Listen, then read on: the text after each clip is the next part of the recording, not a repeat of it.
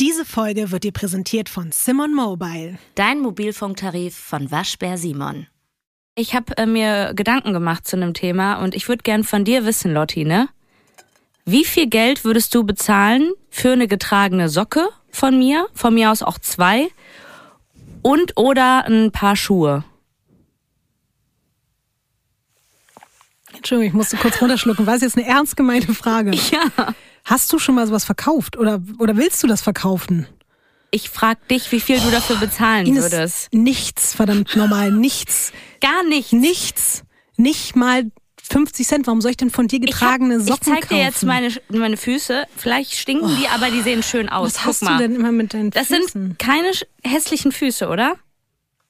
Nö, bis auf den kleinen Zeh geht's. Ich habe Ballett gemacht elf Jahre Ja, lang. Der ja. hat gelitten. Ja. Also dafür ist er gut drauf, finde ich. Also ähm, ich habe so eine Rubrik auf Instagram. Da äh, frage ich die Leute nach Geheimnissen, die niemand weiß. Und da hat mir ein Mädchen drauf geantwortet. Oh, äh, da hat mir eine Person drauf geantwortet, dass sie in ihren Zwanzigern hat sie Fotos verkauft von getragenen Socken und Schuhen und hat sich damit jetzt eine Wohnung leisten können Nicht von dem Geld. Ernst? Ja, Ne, sie hat in München. Eine Eigentumswohnung? Eigen 90 Quadratmeter Eigentumswohnung Was? in München hat sie sich damit finanziert. Okay. Ich habe mich so ein bisschen dann auch im Netz umgeschaut. Es gibt eine Seite, die nennt sich Wikifeed. Ich weiß. Da Ich- sind Fotos von mir drauf. Die sind nicht mir auch, schön. Ines. Die sind nicht schön und die haben über 5 Millionen Views. Ich habe mir nur gedacht, nichts, nichts, was ich jemals gemacht habe, worauf ich auch stolz bin, hat jemals so eine Reichweite Aber bekommen. kurze Frage, was hast denn du für eine Sternebewertung für deine Füße bekommen bei Wikifeed? Soll ich mal gucken? Also ich habe 4,5 von 5, also möchte ich nur an dieser Stelle mal sagen, für meine Füße. Das haben Leute sogar aus meiner Instagram-Story irgendwelche Screenshots gemacht und da Fotos von meinen Füßen hoch. Das ist mir schon klar, dass du das nicht selber gemacht Ja. hast. Wo sieht man denn diese Sternebewertung? Ist das hier Rating? ja, Da Rating. steht Beautiful Feet bei mir. Ja, schön, aber wie viele Punkte hast du? Ich glaube gut, oder? Ines, ich glaube, du hast 5 von 5. Tja. Oh, ich glaube, du hast einfach noch einen halben Stern mehr als ich. Also ich habe das falsch gemacht, dass ich gedacht habe, dass das mit dem Reden und so, dass das beruflich bei mir genau das Richtige ist, aber ich sollte mehr mit Fuß machen. Mir haben zum Beispiel schon Leute Nachrichten geschrieben, dass sie gerne meine Socken haben würden, um sich daraus einen Tee zu kochen. Mhm. Und wie, was, was für ein Tee? Ja, keine Ahnung, ein Sockentee halt. Ich weiß es nicht. Käsetee. Aber, ja, Käse-Essigtee. Detox. Detox-Tee. nein, meine Füße schmecken natürlich nach Blumen, Kamillen, Jasmintee, was weiß ich. Aber Ines, hast du einmal versuchen, hier mit dem Podcast so erfolgreich zu werden, dass wir keine Schuhe und Socken verschicken müssen und uns anderweitig dann unsere Eigentumswohnungen irgendwann leisten können. Ich will auch nicht, also ich will das nicht machen, aber ich würde lügen, wenn ich nicht zugeben würde, dass ich kurz darüber nachgedacht habe, als ich vor allen Dingen auch die View-Zahl von Wikifeed gesehen habe. Übrigens, was ich auch richtig toll finde, wir haben uns ja vorher nicht abgesprochen, aber dieses Thema Geld wird heute noch eine sehr wichtige Rolle spielen. Von Studio Womans. Das ist Weird Crimes.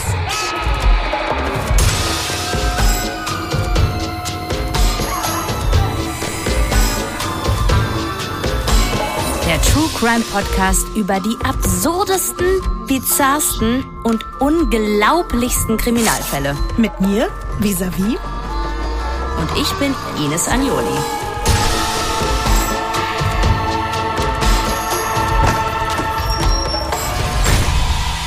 Diesmal die Crypto Queen.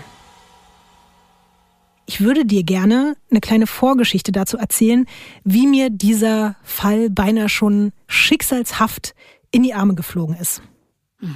Bist du bereit? Ich bin bereit. Also, es soll ja bei Weird Crimes auf jeden Fall nicht nur um Mord und Totschlag gehen.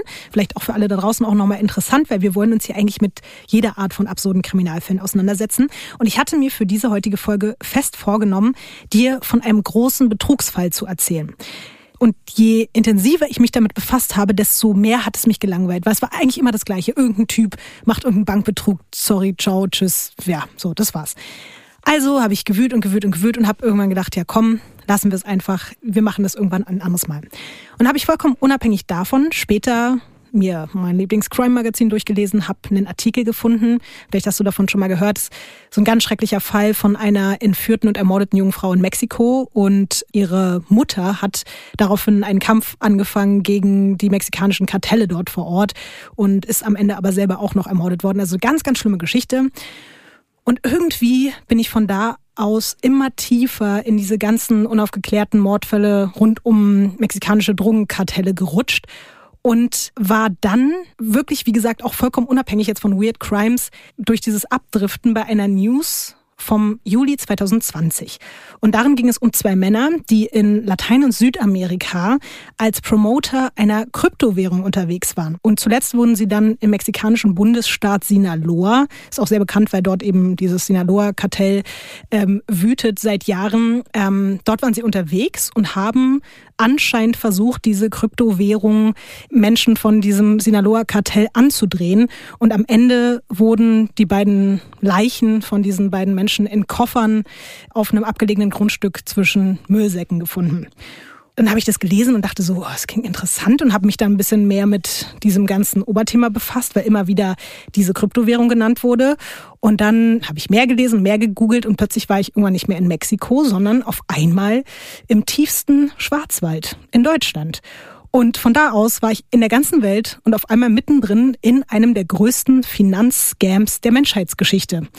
Und so habe ich dann über Umwege doch noch meinen alles andere als langweiligen Betrugsfall für heute gefunden. Und deswegen werde ich dir heute erzählen vom Leben und den Lügen und dem Verschwinden von Dr. Ruja Ignatova, der sogenannten Crypto Queen.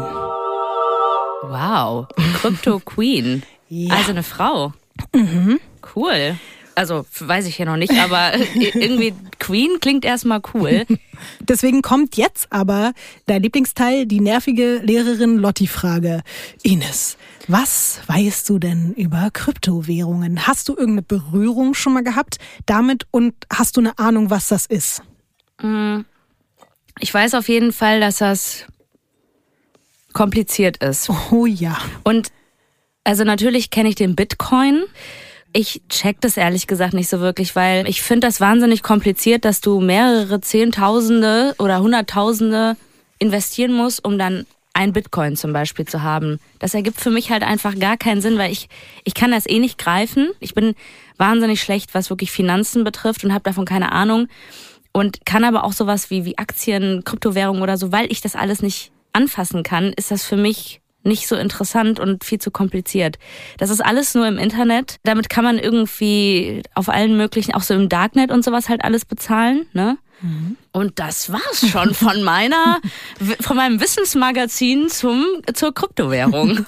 aber so schlecht war es ehrlich gesagt gar nicht. Mir geht's aber total ähnlich wie dir und bei mir kommt ja auch noch dazu, dass ich Dyskalkulie habe. Also ich kann wirklich nachgewiesenerweise nicht rechnen. Ist ja so ein bisschen das äh, Pendant zu Legasthenie. Also du bist gar nicht so schlecht. Du machst dich da schlechter als du bist. Auf jeden Fall ist das für mich auch alles super schwer zu verstehen. Und deswegen habe ich mir wirklich so diese ganzen Sendungen mit der Mausartigen Beiträge dazu angeguckt. Ich habe wirklich immer geguckt, so äh, Kryptowährung erklärt für Kinder und so.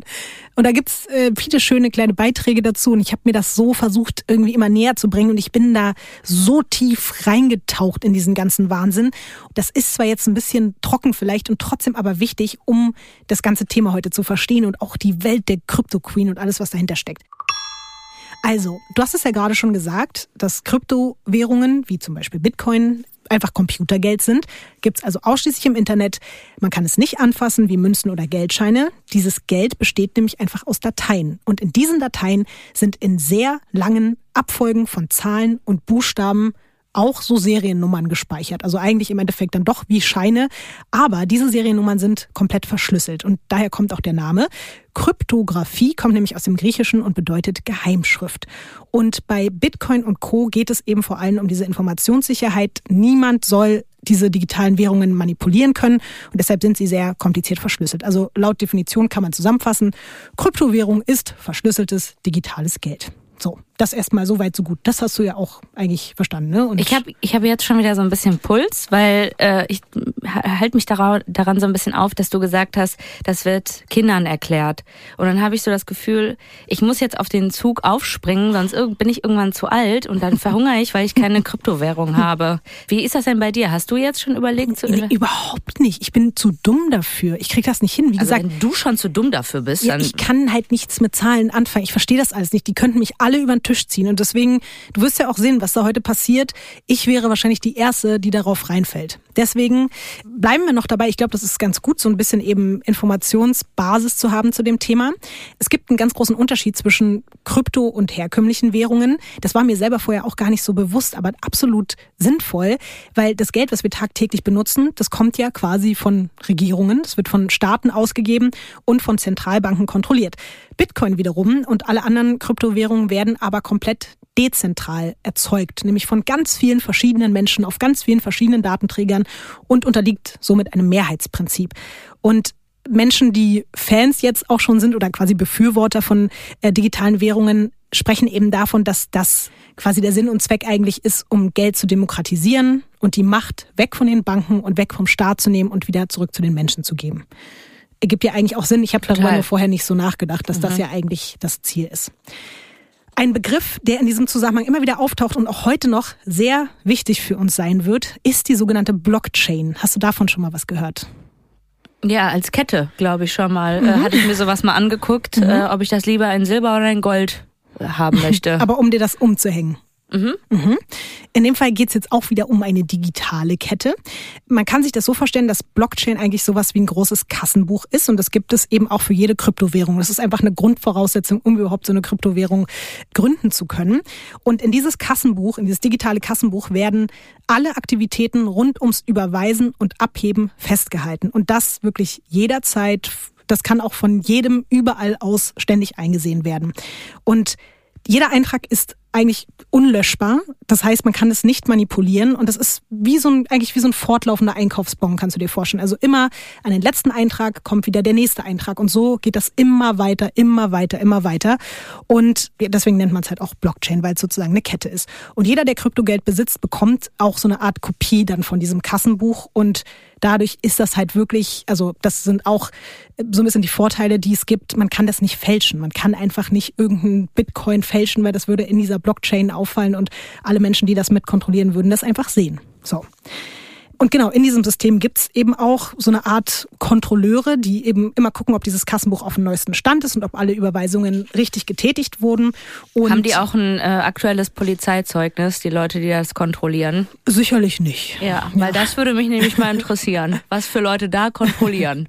Ja, ich glaube, das sind einfach selbsternannte Internet Kontrolleure. Mhm. Okay, super. Und aber das sind auch ganz oft so wirklich, also sage ich jetzt mal so ganz vorurteilsbelastet halt so Nerds, weil es geht auch darum, wer am schnellsten nachrechnen kann, ähm, ob alles stimmt, bekommt sozusagen eine Belohnung. Und das sind dann natürlich auch wieder Cybercoins. Also die werden in, in Cybergeld bezahlt. Und diese Belohnung wird natürlich dann auch wieder in das große Kassenbuch geschrieben und dadurch wird das verfügbare Kryptogeld auch wieder vermehrt. Also dieser Prozess, innerhalb des Prozesses sorgt dann eben auch dafür, dass immer neues Geld auch noch entsteht.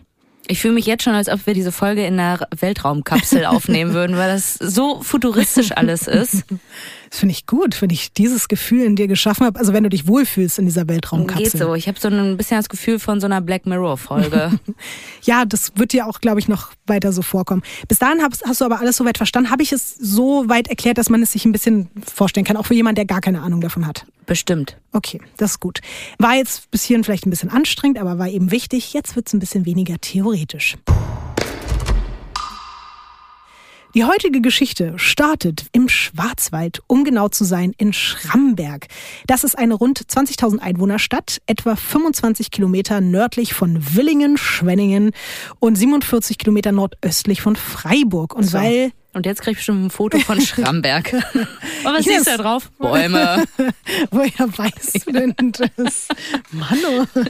Gut, wenn du es unbedingt willst, Ines, also ich war mir nicht sicher, aber guck mal, ich hab dir da was mitgebracht. Was siehst du denn auf diesem Foto? Ja, Bäume halt. Sehr viele Bäume. aber auch ein paar Gebäude. Was? Und ich sag mal so, um es dir vorwegzunehmen, das Foto hat mal wieder ein Vogel gemacht, ne? Absolut. Ja. ja. Aber sonst beschreib mal, was du da siehst in Schramberg. Ja, sieht sehr altbacken, sehr dörflich aus. Da ist auf jeden Fall ein Gebäude mit einer sehr großen Uhr. Mhm. Ähm, und ansonsten, also ich sag mal, Gebäude sind so ein Fünftel, ansonsten wirklich nur grün. Um ein bisschen weg von den Bäumen zu kommen, habe ich hier noch ein weiteres Foto für dich. Mhm. Ja, das ist halt so ein klassisches Foto, wie man das kennt von so einer kleinen Stadt. Und das ist dann die Altstadt. Mhm. Da sind so bunte Gebäude, da ist irgendein Fluss und äh, ein Gebäude, was anders aussieht als alle anderen. Aber findest du es nicht auch super schön? Ja, Klar, wenn ich nicht da lebe, finde ich sowas immer ganz schön. Äh, wenn man da nur mal vorbeifährt oder mal irgendwie ein, zwei Tage ist, dann ist das schön. Übrigens, die Fotos, die ich hier Ines gerade zeige, die findet ihr natürlich wie immer auch auf unserem Instagram-Profil. Weird Crimes Podcast. Gut, ich hätte noch ein konkretes Bild und das kannst du auch gerne nochmal beschreiben, was du da siehst. Boah, das ist, das ist frustrierend, das Foto. Oh. Das ist wiederum der Grund, warum man da nur ein, zwei Tage bleiben möchte. Ja, das sieht. Ähm, Was siehst du? Eine Straße, mhm. ähm, paar Leute, die da drauf sind auf diesem Foto. Ist wie so eine, ja, so eine Standaufnahme, ne? Ist das ein Beweisfoto oder ist das äh, einfach von Google Maps? Das ist von Google, aber das ist einfach eine besondere Straße. Das ist nämlich die Marktstraße in Schramberg. So schlimm ist es jetzt Besonders. auch wieder nicht. Auf jeden Fall ist in dieser Straße, und das finde ich einfach sehr, sehr faszinierend und auch sehr weird irgendwie auf eine Art, wirklich eine der vielleicht größten Trickbetrügerinnen aller Zeiten aufgewachsen und das auch zusammen mit ihrem Komplizen. Und ihr Name lautet Ruja Ignatova. Geboren wurde sie 1980 in Bulgarien, aber als sie zehn war, ist sie eben mit ihren Eltern und ihrem jüngeren Bruder Konstantin, der eben später nochmal eine wichtige Rolle spielen wird, nach Deutschland gekommen. Und anfangs konnte Ruja natürlich noch kein Deutsch, aber man muss sagen, dass sie fast so wunderkindmäßig sich in der Schule entwickelt hat. Innerhalb von kürzester Zeit ist sie eine absolute Musterschülerin mit großen Talenten geworden und also nicht nur was Sprache betrifft, sondern auch was Zahlen betrifft. Also sie war einfach komplett wahnsinnig. Also ihre Lehrerin hat später gesagt, dass sie noch nie eine so phänomenale Schülerin hatte, weder davor noch danach. Eckenrechnen at its best. Eckenrechnen? Ja. Was sind denn Eckenrechnen? Hast du das nie gemacht in der Schule? In der Grundschule musste ich das immer machen. Dann, ähm, das war, also ich war ja schon immer so ein Kind, was sehr auf Leistung getrimmt war. Mhm. Da hatte ich immer extrem viel Puls, weil es war so, dass für dich wäre das die, also ein richtig traumatisches, mhm. eine traumatische Erinnerung gewesen. Alle haben in der gleichen Ecke angefangen.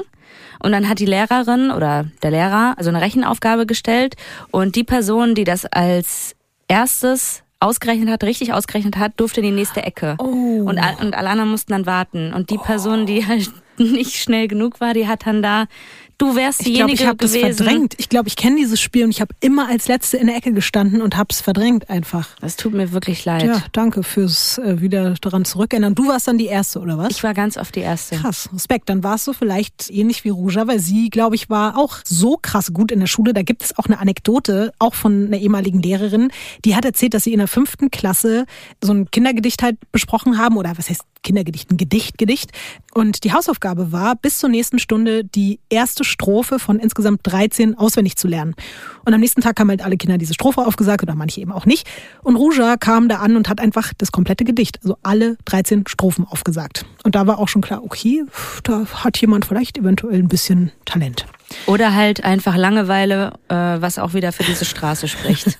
das könnte vielleicht sein, das ist jetzt wieder der traurige Aspekt, weil sie hatte vielleicht wirklich ein bisschen Langeweile. Sozial gesehen lief es für sie nämlich nicht so gut in Schramberg, weil ihre Mitschüler und Mitschülerinnen haben später berichtet, dass man irgendwie nicht so richtig warm geworden ist mit ihr. Es heißt, dass sie sogar damals schon so erkennbare egomane Züge gehabt hat und einfach sehr früh immer auf ihren eigenen Vorteil bedacht gewesen ist und Distanz zu anderen Mitmenschen bewahrt hat und sich halt komplett auf die schulischen Leistungen konzentriert hat. Bei ihrem Bruder wiederum sah das ganz anders aus. Der hatte halt nicht so Bock auf Schule, hat dafür aber ganz schnell Freunde gefunden und mit denen hat er da immer auf so einem bekannten Skateplatz in Schramberg abgehangen und hat auch einen witzigen Spitznamen bekommen. Den erwähne ich jetzt nur, weil es später, wenn du noch Fotos auch von ihm sehen wirst, wird dir auch auffallen, dass es einfach so mit seiner optischen Entwicklung nicht ganz so zusammenpasst, wie man ihn damals und auch heute immer noch nennt in Schramberg, nämlich Konsti Keks. Das ist sein Spitzname. Um weiterzumachen im Werdegang von äh, Ruja Ignatova, wir sind jetzt im Jahr 1999, da macht sie Abitur und bekommt sogar danach von der Konrad-Adenauer-Stiftung ein Stipendium, spricht auch wieder für dieses Wunderkind-Ding so ein bisschen, studiert danach in Konstanz Jura, erlangt dann auch in Konstanz eben ihren Doktortitel und deswegen nennen wir sie ab jetzt auch Dr. Ruja, weil so wurde sie dann auch später von allen genannt. Darüber hinaus hat sie dann noch einen Fernstudiengang in Hagen abgeschlossen in Wirtschaftswissenschaften, dann sogar noch an der Uni in Oxford ein Master in Jura gemacht. Mein Gott. Ja, Und das alles da in diesem Schramberg, äh, also hat die da immer noch in Schramberg gewohnt? die ist dann halt schon hin und her gependelt, aber Von Oxford nach Schramberg. also direkt nach den ganzen Studiengängen und Abschlüssen und Doktortiteln und so weiter hat sie äh, sich auch beruflich sehr, sehr schnell etabliert. Sie ist zum Beispiel Beraterin geworden bei McKinsey. Ich weiß nicht, ob du davon schon mal gehört Doch. hast. Ja. Alle, die äh, Unternehmensberater sind, wollen alle zu McKinsey. Absolut. Ja. Ist also für alle, die es nicht kennen, extrem renommiert, weltweit agierende Unternehmens- und Strategieberatung und machen jedes Jahr Millionen oder Milliarden Umsätze sogar. Und außerdem hat sie nebenbei einfach noch eines der größten ähm, Vermögensverwaltungsfonds in Bulgarien geleitet und ist einfach quasi ein kompletter Überflieger auch. Die hat da wahrscheinlich schon gut geworden. äh, Geld verdient, ne? Und war da wahrscheinlich erst 25 oder so. Sie war jetzt zu dem Zeitpunkt 30. Aber schon wahnsinnig viel erreicht. Absolut. Also drei Studiengänge, oder? Mhm. Mehrere Abschlüsse. Ich habe nicht mal einen abgeschlossen. Ich auch nicht, Ines. Ja, gut. Gut. Wir sind aber auch nicht, wir wollten auch nie Crypto Queen werden. Wir haben halt andere Ich habe Talente. das bei mir, das hat so gut angefangen mit dem Eckenrechnen. Hätte ich das einfach mal weiterverfolgt. Achtung, hören Sie jetzt genau zu. Werbung. Also Lotti, manchmal frage ich mich wirklich, wie wir in einer Zeit damals zurechtgekommen sind, wo wir so gut wie gar kein Datenvolumen hatten. Weißt du? Also das, Weißt du, die Zeit, wo man so fünf SMS gefühlt im Monat verschicken konnte. ja, und man was richtig planen musste. Wer kriegt jetzt hier wann, wie, wo was geschickt und sowas halt, ne? Ey, und wenn ich mir denke, wie frei man mittlerweile ist, wenn man die Möglichkeit hat, sich mit Datenvolumen beschütten zu lassen, wenn man den richtigen Mobilfunkvertrag hat, da denke ich so, wie geil ist das denn? Und den besten Mobilfunkvertrag hat ja wohl immer noch unser Lieblingswaschbär Simon von Simon, oder? Das stimmt. Und es gibt jetzt auch schon wieder so ganz viel Sachen on top. Das ist auch schon wieder unglaublich. Ich weiß, wir beide haben Probleme, uns vorzustellen, wie viel das eigentlich ist, aber deswegen erzählen wir es euch jetzt. Es ist nämlich so, wenn ihr jetzt einen Vertrag bei Simon Mobile abschließt, dann bekommt ihr einfach mal 100 Gigabyte. Einfach so. 100, 100? Gigabyte Datenvolumen. So on top für die ersten zwölf Monate geschenkt. Einfach so. Und ansonsten gibt's bei Simon Mobile normalerweise ja 12, 17 oder 27 Gigabyte Datenvolumen ab 8,99 Euro im Monat. Und das ist ja auch schon großartig. Und das kann zudem auch noch monatlich flexibel gewechselt werden. Finde ich richtig gut, weil gerade wenn man nicht weiß, was man so vorhat, ne, ist das echt gut, dass man da flexibel sein kann. Weitere Vorteile sind übrigens noch, dass ihr natürlich Top-D-Netzqualität inklusive kostenlosem 5G bekommt. Das Ganze ist auch hier super flexibel und monatlich kündbar. Und ihr bekommt eine All-Night-Flat und Wi-Fi-Calling. Das ist sowieso immer mit dabei. Und extra für unsere HörerInnen gibt es jetzt noch was ganz Tolles. Für alle, die neu dabei sind, warum auch immer ihr noch nicht dabei seid, aber okay, wir verzeihen euch das mal. Wer jetzt auf simonmobile.de oder in der App mit dem Code WEIRD2, alles groß geschrieben und zusammen, also WEIRD2, einen Vertrag abschließt, bekommt die ersten zwölf Monate auch nochmal monatlich zwei Gigabyte on top dazu. Das Angebot ist nur bis zum 13.05.24 gültig. Also seid schnell. Und alle Infos findet ihr auf simon.link slash weirdcrimes oder in unseren Shownotes. Gut. Sie wissen, was Sie zu tun haben. Wir befinden uns im Jahr 2009 und das ist auch das Jahr, in dem die erste Kryptowährung gelauncht wird, nämlich Bitcoin. Dr. Ruja ist von Anfang an sehr fasziniert von dem Start dieser ersten digitalen Währung. Sie verfolgt es ganz aufmerksam. Der Fokus liegt aber erstmal auf eigenen Vorhaben. Und das, was jetzt kommt, ist, würde ich mal sagen, schon mal so der erste Vorgeschmack auf ihr kriminelles Potenzial. Wie gesagt, 30, ist inzwischen mit einem Frankfurter Anwalt verheiratet, hat sich nämlich dort dann auch in der Nähe von Frankfurt in, ich weiß nicht, ob du das kennst, Neu-Isenburg, ein Haus mit ihm gekauft. Und dann hat sie aber nicht nur das gekauft, sondern mit ihrem Vater zusammen eine Traditionsgießerei im Allgäu. Und diese Traditionsgießerei ist aber gerade in die Krise geraten. Am Anfang ist deswegen auch noch alles richtig super, weil die Belegschaft feiert diese neue Chefin und sie selbst feiert sich auch übertrieben, weil sie sich quasi so ein bisschen hinstellt als die Retterin, weil die Leute haben da teilweise seit 20, 30 Jahren in dieser Firma gearbeitet und waren so, oh mein Gott, die äh, Heilsbringerin und ihr Vater, die retten uns jetzt hier vom Untergang und vor der Insolvenz. Und das läuft dann eben auch knapp ein Jahr alles ganz gut. Aber dann stellen die Mitarbeiter fest, dass die Ignatows systematisch Geld aus der Firmenkasse verschwinden lassen haben. Außerdem haben die einfach klammheimlich nebenbei ganze Produktionsanlagen abgebaut und nach Bulgarien weiterverkauft, während die Leute da immer noch am Arbeiten waren. Nur um das dann richtig auf die Spitze zu treiben und 2012 die Firma einfach unbemerkt für ein Euro an Strohmann zu verkaufen.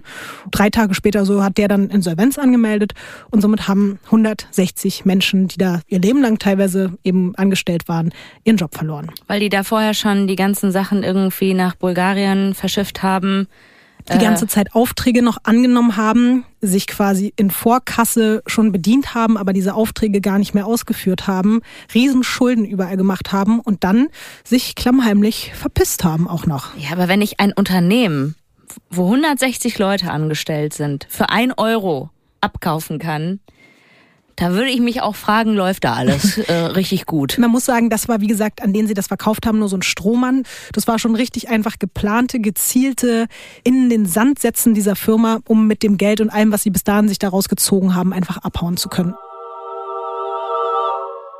Ja, Dr. Ruja hat sich währenddessen dann äh, schon ein gutes Leben gemacht, hat in Bulgarien angefangen, so die ersten schönen Fotos von sich permanent irgendwie auf Social Media zu posten mit irgendwelchen Statussymbolen.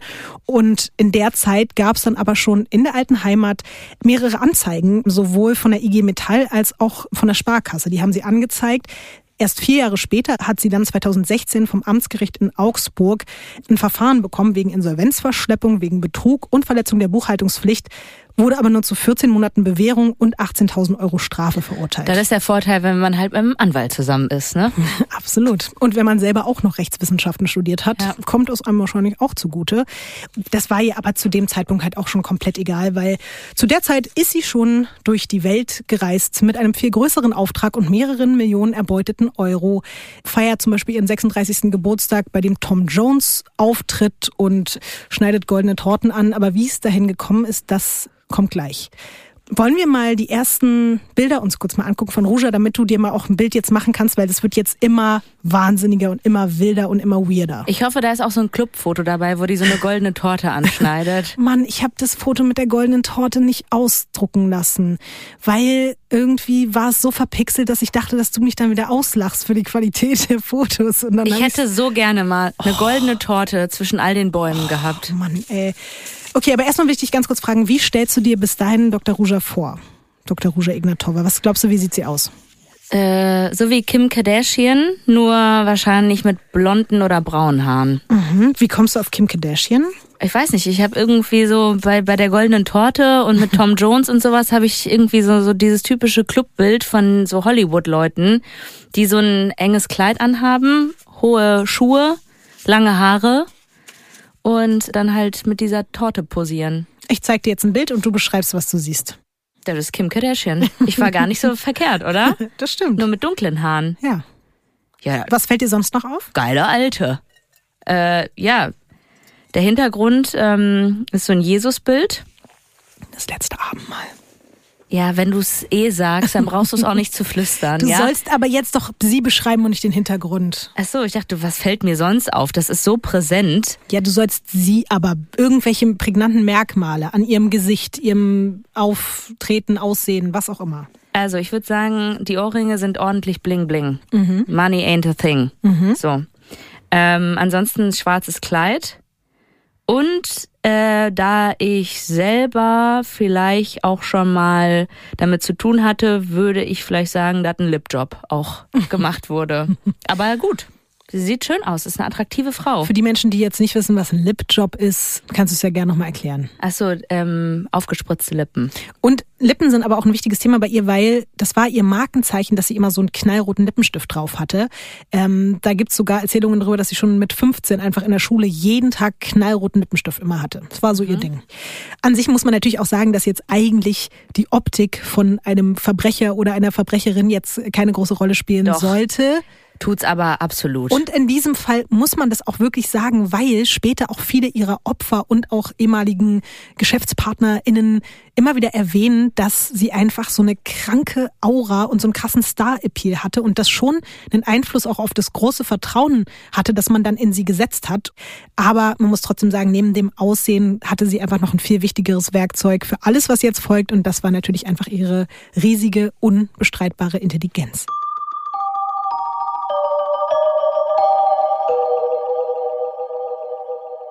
Ich habe ja schon erwähnt, dass Dr. Ruja Ignatova extrem angetan von dieser ganzen Bitcoin-Sache war. Und die ist in der Zwischenzeit auch extrem gewachsen. 2009, wie gesagt, wurde ja Bitcoin gegründet. 2010 hat das erste Mal jemand eine nicht digitale Sache mit Bitcoin bezahlt. Der Programmierer Laszlo Hanic hat mit 10.000 Bitcoin zwei Pizzen gekauft. Und nach heutigem Kurs wären das einfach fast 90 Millionen Euro.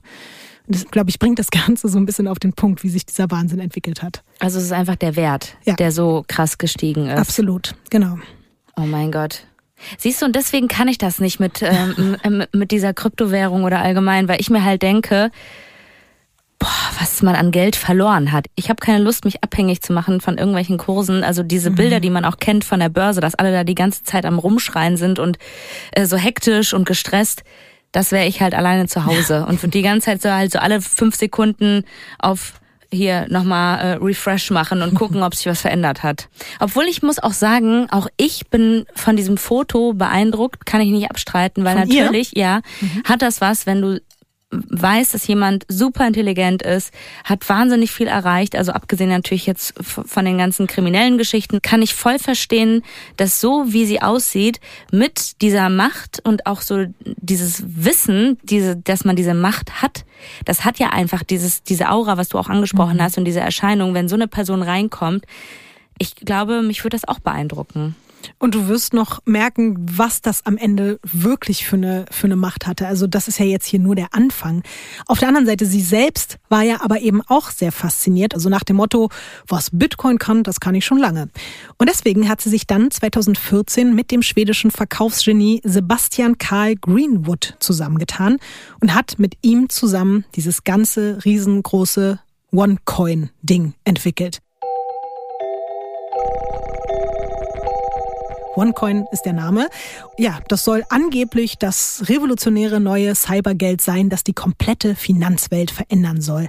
Aber halt nicht wirklich, sondern OneCoin soll nur so tun, als ob.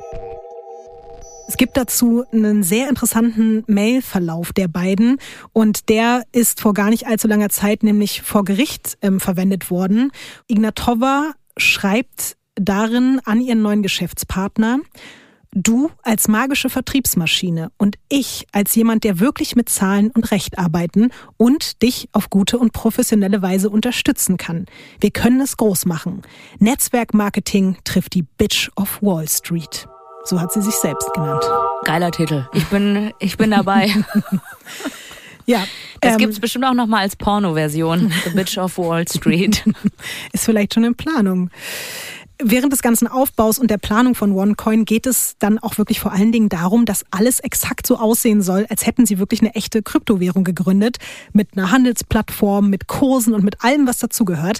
In einer weiteren Mail schreibt Ignatova allerdings, da fällt gleich das Wort meinen und meinen, also wie Mining, ähm, steht dafür, neue Coins zu schaffen. Also das ist so wie das Goldschürfen in der digitalen Welt. Und Ignatova schreibt eben, wir meinen nicht wirklich. Wir erzählen den Leuten Scheiße. Das hat sie wirklich wortwörtlich so in einer E-Mail geschrieben. Das ist das Dümmste bis jetzt, was ich von ihr gehört habe. Also es muss ihr doch bewusst sein, dass man, wenn man das in einer E-Mail verfasst, dass es dann auch irgendwo gelesen wird ich weiß halt nicht, ob ihr zu diesem Zeitpunkt bewusst war, wie groß das alles werden wird. Vielleicht hat sie da gedacht, ja komm, wir machen eine Kryptowährung, haben ja schon andere Leute jetzt auch gemacht. Aber ob sie sich bewusst war zu diesem Zeitpunkt, wie krass es wird, weiß ich nicht. Naja, aber sie hat ja schon mit Beschiss nicht das erste Mal zu tun gehabt und dass man da vielleicht nicht in einer E-Mail reinschreiben soll, hör mal, lass mal die Leute bescheißen. Als ein Supergenie das stimmt. Ja, okay, gebe ich dir recht. War ein dummer Move. Aber das Verrückte ist, diese Scheiße erzählen hat halt wirklich funktioniert. Und zwar sehr schnell und sehr gut. Und vielleicht fragst du dich jetzt zurecht, wie? Willst du es wissen? Super gerne. Sehr gerne, Ines. Also, man kann sich ja jetzt nicht einfach eine Währung ausdenken, die es gar nicht gibt. Und die Leute kaufen das dann einfach. Aber Dr. Rouge hat sich eine Methode ausgesucht, bei der das halt einfach anders läuft als bei anderen Kryptowährungen. Verkauft werden dann nämlich nicht die Coins selbst, sondern sogenannte Lernpakete und Token. Und Token, es ist heute wirklich alles super theoretisch hier, aber man muss es jetzt einfach erklären, werden häufig so ein bisschen so wie Aktien oder Anteilscheine oder einfach als Coupons von dem Projekt benutzt, die man dann später eintauschen kann. Also so ein bisschen platzhaltermäßig. Und vor allen Dingen diese Bildungspakete sollen dann halt den KäuferInnen den Umgang mit OneCoin und Kryptowährung beibringen und quasi so ein bisschen als Ratgeber, wie man damit reich wird, fungieren. Und dazu gibt's dann eben immer diese Token dazu, die man dann später in OneCoin umwandeln soll. Was glaubst du denn, wie teuer solche Bildungspakete sind? Also es gab verschiedene Preisrahmen und du kannst ja mal sagen, was denkst du so, was, was so ein teuerstes Bildungspaket vielleicht wert war? Mm, das teuerste, okay. Mhm. Ähm, ich sag mal so, es fängt bei 100 Dollar an. Mhm. Kannst du ja, dein erstes genau. Paket für ja. 100 Dollar kaufen? Ich würde sagen, das geht so bis 3.499 Dollar. Pro Paket. Ja. Ja, knapp. Das teuerste Paket ist äh, zu erwerben für 225.000 Dollar. Mhm. War ich ganz nah dran. Ja, für ein einzelnes Paket. Wie sich später dann auch herausgestellt hat, wurden die Infos, die in diesen Paketen enthalten sind, teilweise einfach komplett dreist von anderen Quellen kopiert. Also man hat sich einfach von anderen Finanzratgebern dort Sachen rausgezogen, von anderen Kryptowährungen und das in diese Bildungspakete reingesteckt. Würdest du jemals, abgesehen davon, dass man natürlich auch das Geld haben müsste, so viel Geld dafür ausgeben für irgendein Bildungspaket? Also was für eine Bildung erwartet man dann für so viel Geld? Man muss sagen, dass das sozusagen eigentlich nur der unwichtigere Teil war. Das hat das Ganze noch so ein bisschen fancy gemacht, von wegen wir bilden euch währenddessen, aber eigentlich ging es natürlich hauptsächlich um diese Token. Und man hat den Leuten in Aussicht gestellt, dass wenn man jetzt so ein Paket zum Beispiel für 5000 Dollar kauft, dann ist es angeblich wenige Wochen später schon so um die 40.000 Dollar wert. Und noch mal ein paar Wochen später ist es dann schon noch mal doppelt so viel wert. Wir kommen jetzt noch zu dem anderen sehr, sehr schlauen Move und das ist auch, muss man eigentlich sagen, einer der ältesten Betrügertricks der Welt. Basiert, das ist jetzt das nette Wort dafür, auf Multilevel-Marketing. Aber der ehrliche Begriff und wie wir es ja auch in Deutschland kennen, ist einfach äh, schlicht und ergreifend Schneeballsystem. Mhm. Hast du wahrscheinlich auch schon oft gehört, oder? Mhm. Also, wenn ich dich jetzt zum Beispiel davon überzeuge, dir so ein OneCoin-Paket zu kaufen, dann bekomme ich in dem Moment, wo du das wirklich machst, über mich wird mir versprochen, dass ich einen Anteil von deinem OneCoin-Paket dann bekomme. Also so eine Art Provision einfach. So, wenn du jetzt jemand anderen, sagen wir mal, wen kenne ich, wen du kennst, ähm, deine Freundin Ariana von Herrengedeck, wenn du jetzt die wiederum auch überzeugst, sich ein OneCoin Bildungspaket zu kaufen, dann verdienst nicht nur du auch eine kleine Provision, sondern ich auch wieder. Wenn Ariana dann sagt, so, Laura von Herrengedeck kauft sich jetzt auch ein OneCoin-Paket, dann verdienst nicht nur du daran, nicht nur Ariana daran, sondern ich auch wieder. Und ich bin am Ende natürlich einfach die ganze Zeit die, die ganz oben steht. Pyramidensystem nennt man das ja eben auch. Oder Influencer-Marketing. Oder auch so. Ähm, und so geht es natürlich immer so weiter. Und in diesen Pyramidensystemen sind halt die, die oben an der Spitze sind, immer die Reichsten natürlich, die schwimmen im Geld und die, die ganz unten sind, sind eigentlich die. Darf man gefickt sagen in diesem Podcast? Ich glaube ja. Okay. Also ich erlaube dir das. Also ich finde es jetzt schon hart, dass man dann sagt, die Gefickten, aber ja, ist ja die, halt. die am wenigsten verdient haben, hätte ich jetzt gesagt, aber okay. Tut mir leid, mir war jetzt einfach gerade mal ganz kurz danach. Würdest du bis hierhin jetzt eigentlich im OneCoin investieren, Ines? Warum Überhaupt denn nicht. Warum denn nicht? Ja, weil du bis jetzt noch keinen Grund genannt hast, äh, der mich überzeugt hat. Man muss natürlich auch sagen, ich habe dir jetzt auch erzählt, was dahinter abgelaufen ist, aber nach außen hin sah das natürlich alles ganz, ganz anders aus. Was halt auch extrem clever war, dass Dr. Ruja rund um dieses OneCoin-Ding einfach ein ganzes Netzwerk an Unternehmen gegründet hat. Also zum einen diese OneCoin Limited, die wurde in Dubai registriert, dann noch die OneLife Network Limited, die ist in Belize registriert worden und dann auch noch One Network Services Limited und die wiederum hatte ihren Geschäftssitz in Sofia in Bulgarien und dort gab es dann auch tatsächliche Büros. Im Januar 2015 wurde dann der erste OneCoin gemeint, also geschürft. Und wirklich innerhalb der nächsten Monate ist es einfach komplett explodiert. Nach Bitcoin hatte OneCoin einfach einen der stärksten Markteintritte in der Kryptofinanzwelt. Bei normalen Kryptowährung ist es ja so, dass wirklich Angebot und Nachfrage den Preis bestimmen. Aber bei Ignatova und ihrem Team war es einfach so, dass die sich die Kurssteigungen selber ausgedacht haben. Also das ist auch, ich finde, wenn man sich das jetzt so vor Augen hält, eigentlich kaum zu verstehen und auch kaum zu glauben. Aber die haben einfach für sich entschieden, heute steigt der Kurs, haben das so nach außen hin kommuniziert und daraufhin haben wieder mehr Menschen noch in OneCoin investiert.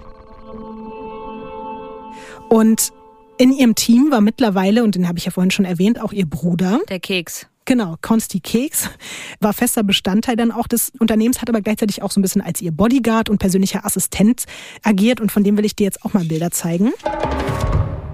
Erstmal so ein bisschen der private Konsti vorm Spiegel mit einem kleinen Selfie. Mhm. Würde ich ähm, bei Tinder nach links swipen. Ist links ja oder nein? Ich glaube nein. Ach so, ich also, dachte jetzt. Also der hat auch noch ein Superman-T-Shirt an. Was ja. siehst du ansonsten? Ja, sieht auf jeden Fall kantig aus. Jemand, der trainiert, der das aber auch gerne zeigt. Hier guck mal meine Armmuckis. Mhm.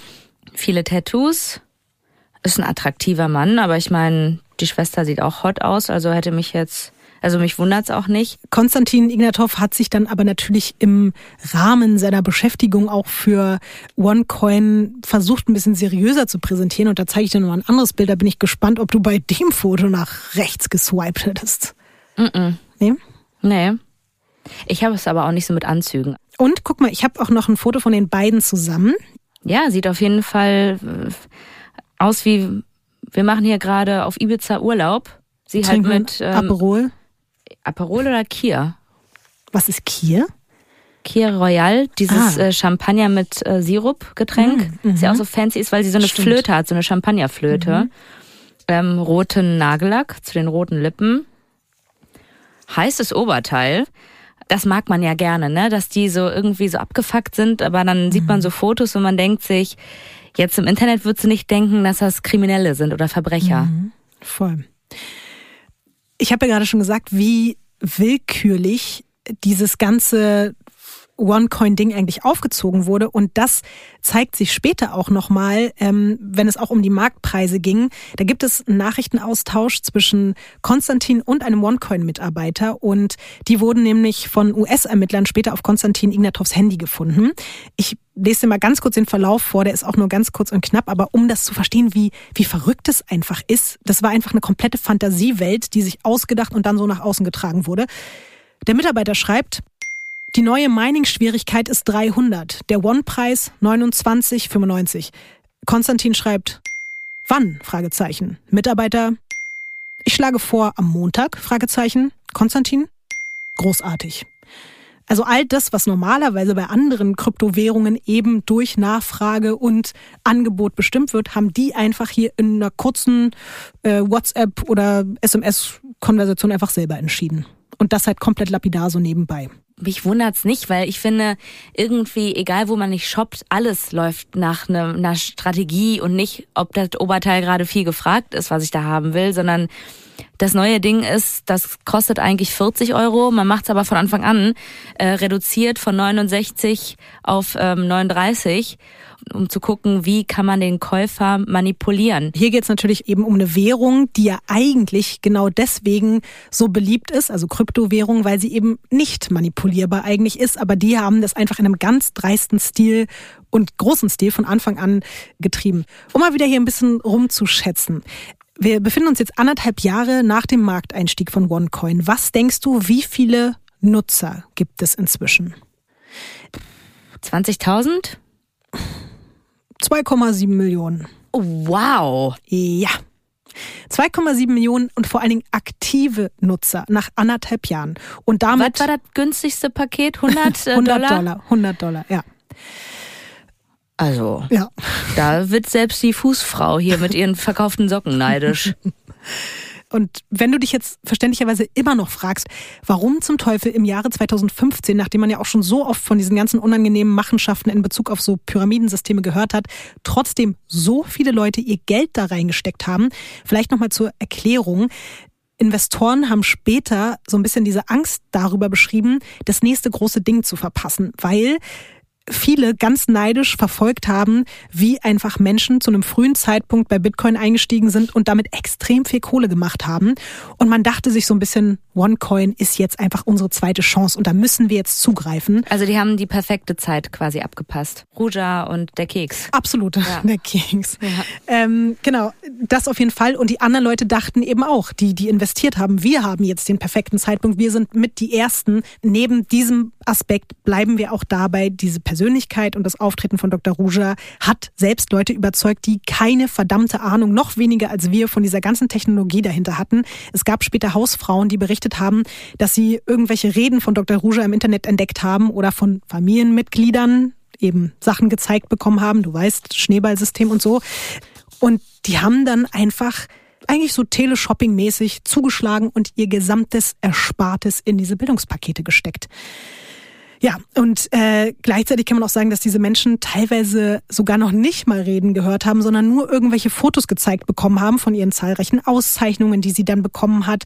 Oder auch ein Foto, was ganz berühmt geworden ist, von Dr. Ruja auf dem Forbes Magazin. Ich zeig's dir mal ganz kurz sieht für mich ein bisschen aus wie ein Instagram-Filter, wo ich auch selber dieses Forbes-Magazin äh, ähm, Covershooting machen könnte. Ines, vielleicht wärst du schlauer gewesen als die anderen und nicht reingefallen, denn man muss sagen, dieses Bild wurde eine Zeit lang, wenn man ihren Namen bei Google eingegeben hat, zu der Zeit immer als erstes Bild angezeigt. Und das Bild war auch im echten Forbes-Magazin im Forbes Bulgaria Magazin, aber das war eine von ihr für viele tausend Euro gekaufte Anzeige. Es war also nicht das Forbes Cover, sondern sie hat sich eine Anzeige im Magazin gekauft, was so aussieht wie das Cover, hat dieses Foto dann quasi ausgeschnitten und überall im Internet verteilt und die Leute dachten, sie hätte das Forbes Magazin ge geschmückt. Das wäre so, als ob ich mir irgendwie so eine kleine Ecke in der Vogue kaufen würde und dann würde ich halt sagen, ich bin in der Vogue auf dem ja. Cover. Und dann auch ja. noch zu sagen, ich kaufe eine Anzeige, in der ich so aussehe wie das Cover der Zeitung, in die ich mich reinkaufe, das ist halt schon absurd. Achtung, hören Sie jetzt genau zu. Werbung.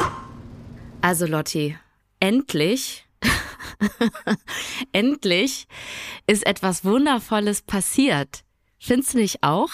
Du hast, glaube ich, seit Anbeginn der Zeit auf diesen Moment gewartet und ich ja. freue mich für dich, dass du ihn jetzt endlich zelebrieren darfst. Also wirklich, ich bekomme ein, ein Glücksgefühl in den Füßen, in meiner nicht vorhandenen Hornhaut, weil ich natürlich schon seit Jahren fleißige Käuferin bin von Schäbensprodukten, besonders von den Fußprodukten. Ich liebe diese intensiv pflegende Fußmaske, weil die wirklich, die ist intensiv. Also wenn, wenn eine Maske pflegt, dann diese unfassbar tolle Fußmaske. Ich sag dir einfach mal, was da drin ist. Da ist mhm. Shea-Butter drin, Macadamia-Nussöl und Urea für richtig trockene Füßchen. Es gibt ja hier auch immer das Missverständnis, dass ich irgendwie grundsätzlich was gegen Füße hätte, was ja überhaupt gar nicht so ist, sondern ich bin ja nur jetzt nicht so der Fan davon, vor allen Dingen auch so sehr ungepflegte Füße, zum Beispiel in irgendwelchen Situationen wie der Bahn oder mhm. dem Flugzeug oder so vor mir, hinter mir, neben mir, auf meinem Schoß, unterm Stuhl oder so weiter zu sehen. Oder Leute, die sich eben die Parmesanhornhaut abraspeln in der Öffentlichkeit. Aber genau deswegen bin ich ja auch so froh darüber, dass wir hier heute Schebens als Werbepartner dabei haben, weil diese Produkte ja eben dazu führen, dass die Füße alle schöner und weicher und geschmeidiger und toller sind und angenehmer auch für einen selbst, wenn es nicht so raspelt und rubbelt die ganze Zeit. Und da kann ich zum Beispiel, neben dem, was du schon Tolles empfohlen hast, auch die Peeling-Fußmaske empfehlen. Das ist so ein ganz natürliches, sanftes, auch nicht so dolles Peeling und das entfernt dann halt eben die vielen kleinen abgestorbenen Hautschüppchen, die eben gerne überall hängen bleiben oder abfallen, wo man das nicht möchte, dass sie abfallen. Und man muss ja nicht immer irgendwo hingehen, man kann selber zu Hause einen eigenen Fußpflegesalon aufmachen. Sherbens hat da auf jeden Fall ganz tolle Produkte. Wir haben ja schon gesagt, Peeling-Fußmaske, es gibt aber auch diese pflegende Fußmaske, die ich sehr gerne mag. Es gibt sogar eine Anti-Hornhaut-Fußmaske. Mhm. Es gibt regenerierende Fußpatches, es gibt pflegende Fußbutter. Das Wort liebe ich übrigens, Fußbutter. Ich mag das, das richtig, richtig mhm. gerne. Und ja, wie ich schon meinte, wenn ihr dann am Ende perfekte, weiche, also nicht perfekte, niemand braucht perfekte Füße, aber einfach ein bisschen geschmeidigere, weichere Füße habt, dann ist das, glaube ich, für euch selbst und alle anderen eine ganz tolle Situation. Und vor allen Dingen für eure Füße, die freuen sich. Ich freue mich und, auch. Ja, ich freue mich dann eben auch. Und in diesem Sinne dürft ihr gerne mal nach euren Lieblingsprodukten von Schebens gucken. Findet ihr in der Drogerie oder online. Und wenn ihr noch mehr Infos haben wollt, dann gibt es die natürlich in unseren Show Notes. Gut. Sie wissen, was Sie zu tun haben. Aber es hat funktioniert. Aber ein bisschen fasziniert ist man schon, ne? Also ja. die macht eigentlich so ganz Larifari Classic Tricks und mhm. jeder fällt drauf rein. Mhm. Manchmal braucht man gar nicht so viel äh, um was zu reißen, sondern die denkt sich halt einfach so, ich habe ja 30 Studiengänge äh, durch. Ich habe eh gemerkt, dass ich schlauer und cleverer bin als die meisten anderen Menschen. Daraus mache ich jetzt was. Ist Voll. natürlich nicht mit einem guten Herzen verbunden, was nie der richtige Weg ist, finde ich. Aber äh, so krass war das ja jetzt teilweise gar nicht. Also es war schon irgendwie einfach nur mal um die Ecke gedacht mhm. und daraus dann ordentlich Profit geschlagen. Aber es gibt auch Moves, die noch ein bisschen größer sind als das. Und dazu zählt, glaube ich, der über den wir jetzt sprechen können. Das war nämlich Mitte 2016. Da hat sie einfach mal die zweitgrößte Eventhalle Londons gebucht, nämlich die Wembley-Halle. Einfach mal so. Und sie hat dann dort vor ihrer treuen Anhängerschaft eine riesengroße Show inszeniert mit Geschäftsführern, Partnern. Aber auch vor 20.000 Menschen? Man weiß nicht genau, wie viele dort waren. Teilweise, finde ich, klingt's nicht so, als wären es so viele Leute. 20. Aber, aber Wembley, weißt du, voll gemacht. Also nicht voll gemacht, aber ich hab, bin da aufgetreten. So könnte ich auch äh, mein Comedy-Programm. Absolut. Weißt du, das wäre dieser Forbes-Move. Es gibt das Video dazu auch immer noch bei YouTube. Das ist an sich, also da reden davor ein paar Leute, aber dann gibt's halt eine 45-minütige Rede von ihr. Dr. Rujas ganzer Auftritt hat auf jeden Fall was richtig Popstar-mäßiges wieder. Und das geht schon beim Intro eigentlich los. Sie wird anmoderiert von eben dem Geschäftspartner, über den wir schon gesprochen haben, dieser Sebastian Greenwood. Und wir hören uns mal dieses Intro an. Sie hat natürlich wieder eine riesenlange Robe an, diesmal so ein bisschen eher so was Rotes, Glitzermäßiges, riesen auftopierte Haare, Riesenschmuck und alles und kommt dann da so in die Halle vor 20.000 oder 20, man weiß es nicht genau, Menschen rein. Ich glaube, es waren schon mehr als 20. Let's give a warm applause for our creator, our founder, our lovely Dr. Ruja, my sister these days. One, two, three. Applause, please. Riesen.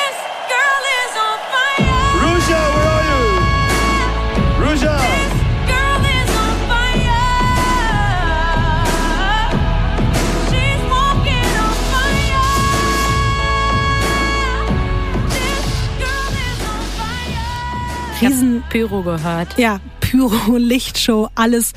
Klingt jetzt bescheuert, aber kriegst du auch bei sowas fast ein bisschen so eine Art komische Gänsehaut oder so?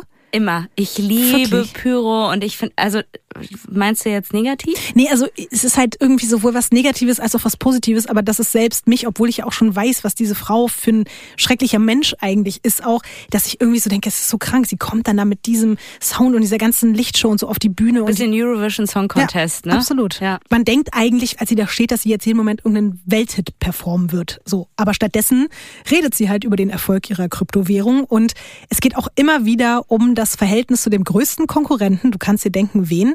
Und da können wir uns auch mal einen kleinen Ausschnitt zu anhören. So, in the last two years, I've been called a lot of things. And probably the best thing that the press called me was OneCoin, who is supposed to be the Bitcoin killer. Well, I must say I like it. Hat für mich was von so Sektenführer. Dazu werde ich später auch noch ein bisschen was sagen, weil es entwickelt sich tatsächlich alles in so eine Richtung. Man muss dazu sagen, dass tatsächlich zu diesem Zeitpunkt OneCoin wirklich hinter Bitcoin liegt. Da gibt es zwar noch ein bisschen Abstand, aber der Abstand zu den äh, Kryptowährungen, die danach kommen, und da gab es auch schon einige, ist wirklich riesig. Also es ist einfach gerade aktuell die zweitgrößte Kryptowährung der Welt. Sie will aber natürlich noch viel weiter wachsen und erklärt dann auch noch mal so ein bisschen die ganze Philosophie. Ich will nur noch mal, dass du dir auch vor Augen führst, diese Währung gibt es eigentlich gar nicht. Und es hat auch bis dahin noch nie jemand versucht, damit zu bezahlen, anscheinend, oder? Kann man auch nicht, weil es gibt ja bislang nur diese Bildungspakete. Und äh, ich kann dann auch später nochmal erklären, wie die Leute dahin gehalten wurden. Aber bis zu diesem Zeitpunkt ist das Ganze eigentlich nur aufgebaut auf diesem System. Ihr habt da in Vorkasse was geholt und irgendwann wird das eingelöst. Aber bis dato hat noch nie jemand irgendwas davon gesehen. Und deswegen finde ich es umso wahnsinniger, wie sie da steht in Wembley und sich einfach abfeiern lässt und die Leute halt durchdrehen, als wäre sie irgendwie der Messias so. Und ich zeige dir jetzt, wie gesagt, einen Ton äh, von ihr und da geht es nochmal so ein bisschen um diese ganze Philosophie hinter, die angebliche Philosophie hinter OneCoin. So, ladies and gentlemen, this is a vision that really excites me. This is something that I want to do. I want to be the biggest cryptocurrency out there, a payment system, transform lives of unbanked people, small businesses, big businesses, and just really grow huge. Thank you. Es hat auf jeden Fall was von so Sekten-Popstar-mäßiges. We love you. Ich will hier richtig groß werden und alle anderen ficken. We love you. Yes. That's amazing. Das Schlimme ist, ich weiß nicht, ob es dir aufgefallen ist, und also das ist so perfide. Sie fokussiert sich halt immer wieder extrem auf die sogenannten unbanked people. Also Menschen ohne Konto und ohne Zugang zu irgendwelchen Banken. Traurigerweise, weil ich habe mich da ein bisschen mit befasst, weil ich gar nicht genau wusste, wie ist eigentlich jetzt so die Verteilung auf der Welt, weil sie redet immer wieder von unbanked people. Sie sagt immer wieder, OneCoin ist die Währung, die unbanked people bankt sozusagen. Und äh, das ist halt ganz schrecklich. Gerade in vielen afrikanischen Staaten liegt die Quote bei Erwachsenen, die ein eigenes Bankkonto besitzen, teilweise unter 15 Prozent. Ich wollte nämlich gerade fragen, was für Regionen sind Ja. das eigentlich, weil wir kennen das ja in Deutschland überhaupt Absolut. nicht. Und ich kann dir gleich den Vergleich dazu sagen. Also zum Beispiel, wie gesagt, in einigen afrikanischen Staaten unter 15 Prozent. In Pakistan oder Afghanistan sind es auch so unter 20 Prozent, teilweise auch um die 15 Prozent. Was denkst du im Vergleich, wie viele erwachsene Leute, also über, sagen wir jetzt mal, über 21-Jährige in Deutschland ein Konto besitzen? Ich würde sagen 95 Prozent. 99,1 Prozent. Wow. Ja. Also je weiter ich mich damit befasst habe, mit dieser ganzen Masche, desto saurer hat's mich auch gemacht, dass sie sich eben so darauf bezieht und so tut, als würde es ihr darum gehen, den Menschen in den ärmeren Ländern und Regionen endlich Zugang zu Geld zu verschaffen. Als wäre sie so die Robin Hood der Finanzwelt. Und auch die Promoter, die halt OneCoin weltweit verbreiten sollen, setzen auf diese Karte. Und ich hatte dir am Anfang erzählt von diesen beiden getöteten OneCoin-Promotern in Mexiko. Und da habe ich dann später noch einen Facebook-Eintrag stattgefunden von dem einen. Der hat richtig gebrannt dafür und man weiß nicht, ob der einfach nur naiv war und das so geglaubt hat oder ob er das eben auch so in sich aufgenommen hat, um damit selber dann Geld zu machen. Aber der hat zum Beispiel auf seiner Facebook-Seite geschrieben, er fände es einfach wunderbar, dabei zu sein, wenn die Armut eines ganzen Kontinents mit Hilfe einer Kryptowährung beseitigt wird. Dadurch ist diese Kryptowährung natürlich total emotionalisiert worden und das gepaart mit dieser schon öfter erwähnten Strahlkraft von Dr. Ruja hat dieses ganze OneCoin-Ding, genau wie du es eben gesagt hast, einfach zu so einem sektenartigen Kult abdriften lassen ab einem gewissen Punkt.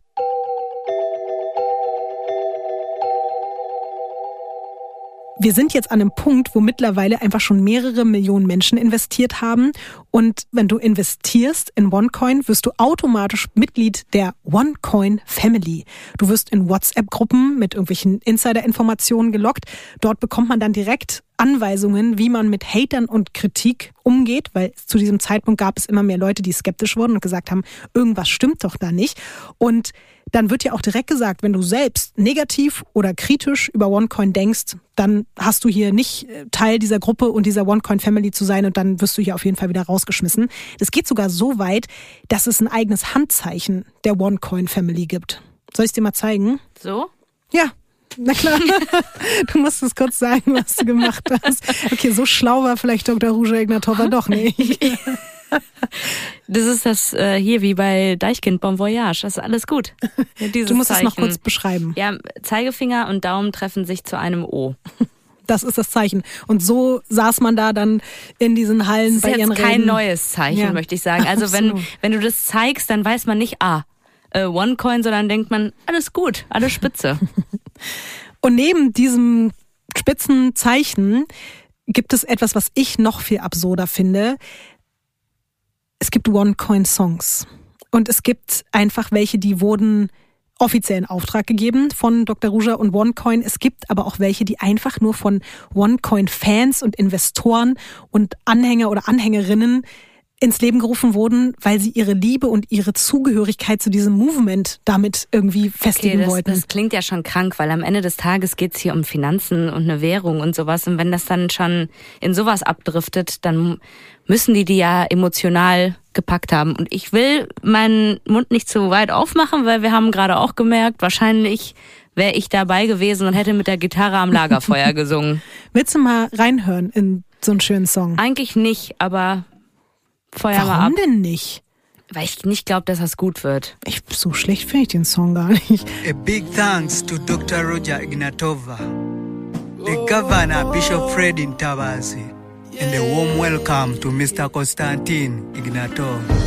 Dreams are renewable, no matter what. No condition. Warum schüttelst du den Kopf? Ines? Autotune. Ich find's nicht so schlecht. Aber hörst du den Text? Just know that with one coin we grow bigger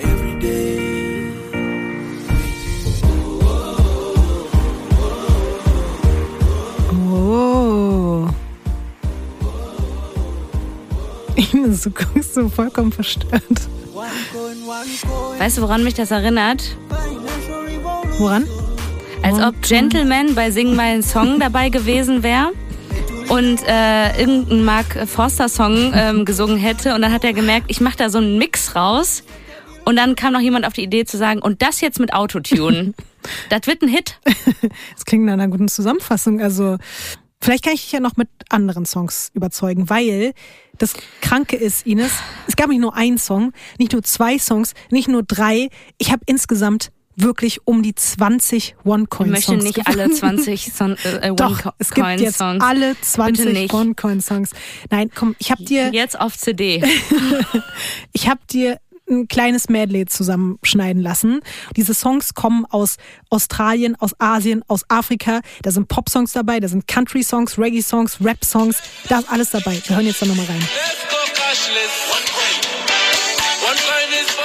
Das klingt für mich wie, äh, ich bin im Ausland und höre Radio. Urlaub so. Aber es ist ein bisschen gute Laune, oder? ja, Ich glaube, der heißt auch irgendwas mit Motivational. das hat so Jamaika-Moves. One Vibes, meinte ich. Ich hab direkt Bock, mir äh, n, n, einen zu kiffen, obwohl ich nie kiffe. So richtig so Palmen. Strand. Es geht aber noch weiter. Das geht jetzt ein bisschen mehr in die Country-Richtung.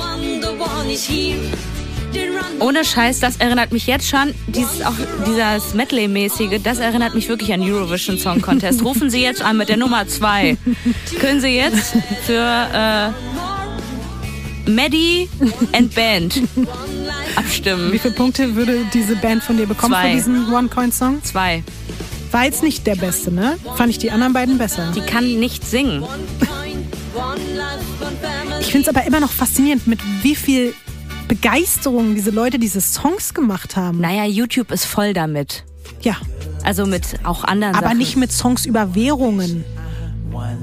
Schlimmer, manchmal wegen noch weniger. Das ist so, als ob man sagen würde, hier äh, bewirb dich mal. Wir suchen einen neuen Popstar. Das ist hier sogar ein Rap-Song. Ja, und er ist nicht dope, kann ich schon mal sagen. Also ich bin, ich glaube, ich bin irgendwie faszinierter davon vielleicht als du, aber wir müssen, einen müssen wir noch durchhalten. Du kommst nie irgendwo in so eine Jury. Ich saß schon in solchen Juries. Ja, aber ich meine so richtige. Ich wackel mit dem Kopf. Du nicht. Es tut mir gerade in der Seele weh, weil ich merke, was für Verbindungen diese Menschen ja anscheinend haben mit dieser Community, mit dieser Währung, weil das ist ja so positiv, so irgendwie auch hoffnungsvoll, Absolut. dass die halt irgendwie so all ihre ihren Glauben, ihre Hoffnung in diese Währung reinballern. Ines, wir wollten noch gerade uns kurz einfach ein bisschen, ohne uns den Schmerz jetzt hier zu geben, über diese Absurdität der Songs. Jetzt, muss, jetzt bin ich auch frustriert und traurig. Eben habe ich noch mit dem Kopf gewackelt, jetzt bin ich traurig. Du hast natürlich recht, es ist äh, auf der einen Seite wirklich herzzerreißend, auf der anderen Seite weiß man natürlich teilweise nicht, ob diese Leute dafür auch einfach Geld bekommen haben, weißt du, um genau diese Aber nicht viel Geld anscheinend. ja, wahrscheinlich nicht so viel wie äh, insgesamt in dem großen Topf steckte.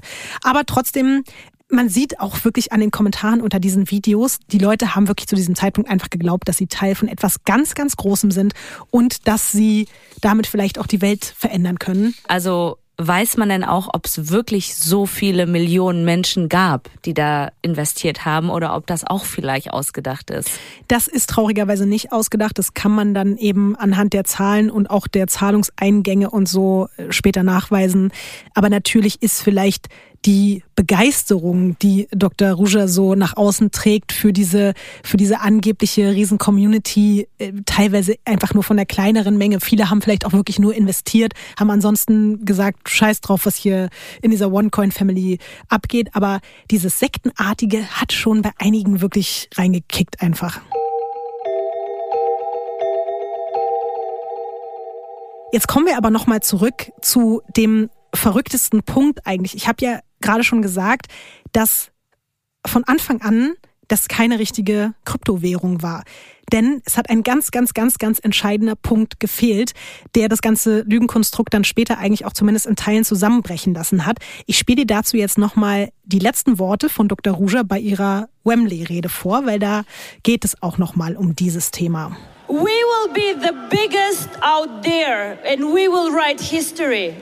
And the cryptocurrency community will have to rewrite philosophy. And nobody, nobody can compare to us. We have today the most users, we are the biggest crypto reserve currency out there, and we are the most transparent one. So we will not only be the choice for the merchants, but also the choice of the regulators, the governments, and whoever is out there. Ab in die Politik mit ihr, oder? In two years, nobody will speak about Bitcoin anymore. And I thank you very much for being here, sharing my vision, and just making this happen. Thank you very much. Thank you. Thank you.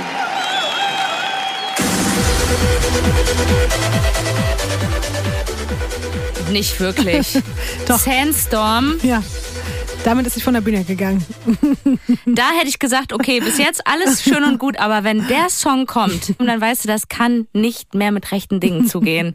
Wenn jemand wirklich sagt, das ist eine gute Idee. Das müsste eigentlich wie so dann, dass dann so dieser Aufwachmoment kommt. Ah, Sandstorm. Ah, okay, das ist alles Quatsch gewesen.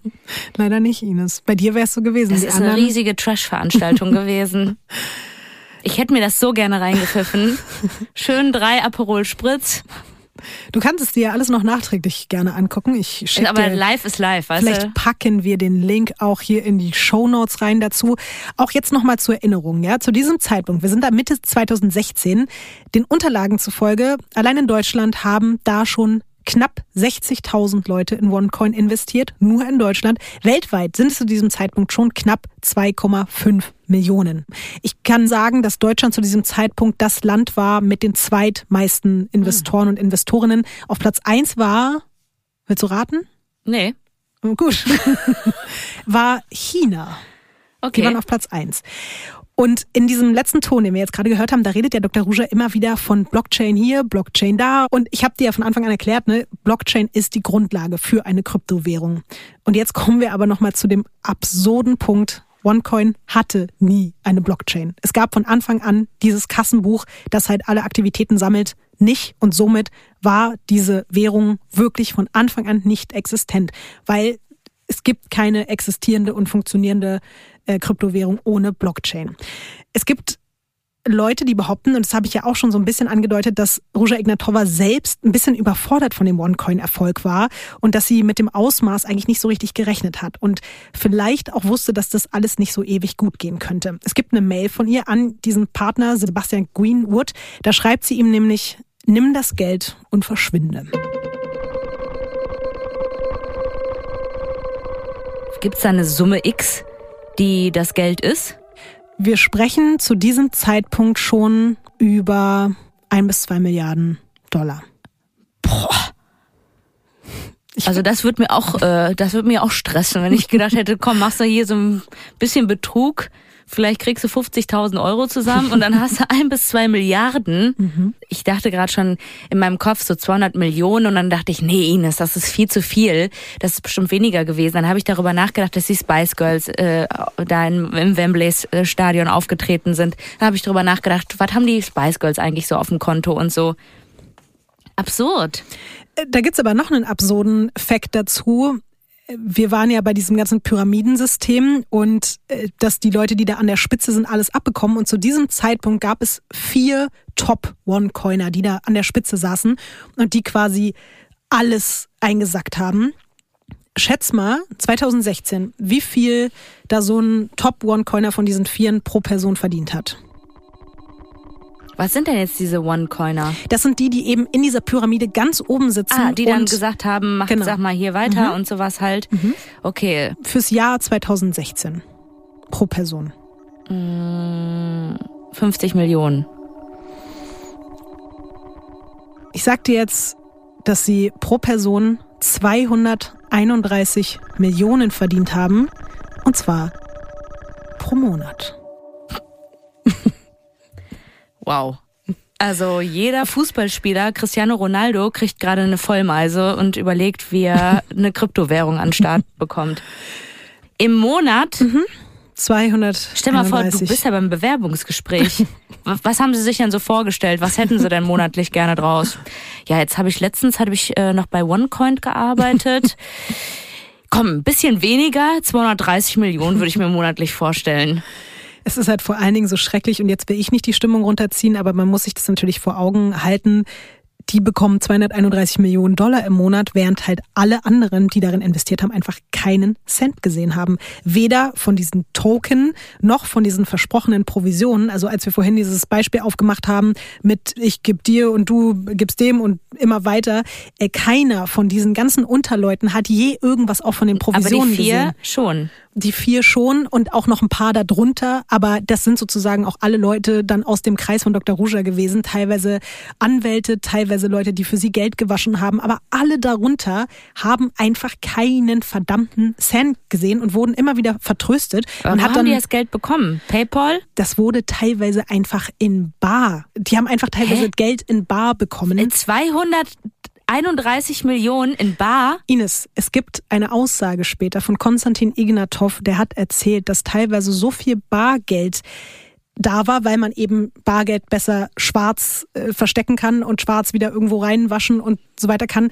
Die haben in Hongkong und in Sofia teilweise ganze Apartments nur angemietet für Bargeld. Es waren einfach Wohnungen voll mit Bargeld. Stell mal vor, du bist Einbrecher. Ja. Oh, oh, da habe ich jetzt nicht gut gerechnet. Ich dachte, vielleicht ist hier so eine Swarovski-Figur, die ich für 50 Euro verscherbeln kann, aber das hat sich ja richtig gelohnt. Genau, weil das meinte ich ja vorhin, die Leute wurden halt vertröstet und das ist auch so absurd. Man hat denen erzählt, wir können euch erst auszahlen, wenn OneCoin die Nummer eins weltweit ist. Und damit OneCoin die Nummer eins werden kann, müsst ihr noch neue OneCoin-Kunden anwerben und ihr müsst noch mehr Bildungspakete kaufen, damit das alles schneller geht und ihr schneller euer Geld bekommt. Also wenn man das dann auch mitbekommt, dass der Typ, der dir das sagt, irgendwie von oben bis unten voll mit Gold ist und so Grills mit Diamanten im Mund hat, würde ich halt sagen, irgendwie finde ich das komisch, dass ich hier die ganze Zeit kein Geld bekomme, während aus seinem Kopf schon Geld rauswächst. Es passt auch wirklich ein bisschen die Beschreibung zu dem, was ich dir jetzt sagen kann über Dr. Ruja zu dieser Zeit, weil während Millionen Menschen auf ihre Auszahlung warten, kauft Dr. Ruja sich Luxusautos, sie tritt in immer noch teureren Kleidern auf, sie feiert ihren Geburtstag zum Beispiel mal im Victoria und Albert Museum in London, das sie komplett nur für sich anmietet, kommt dann da natürlich auch im Rolls-Royce angefahren.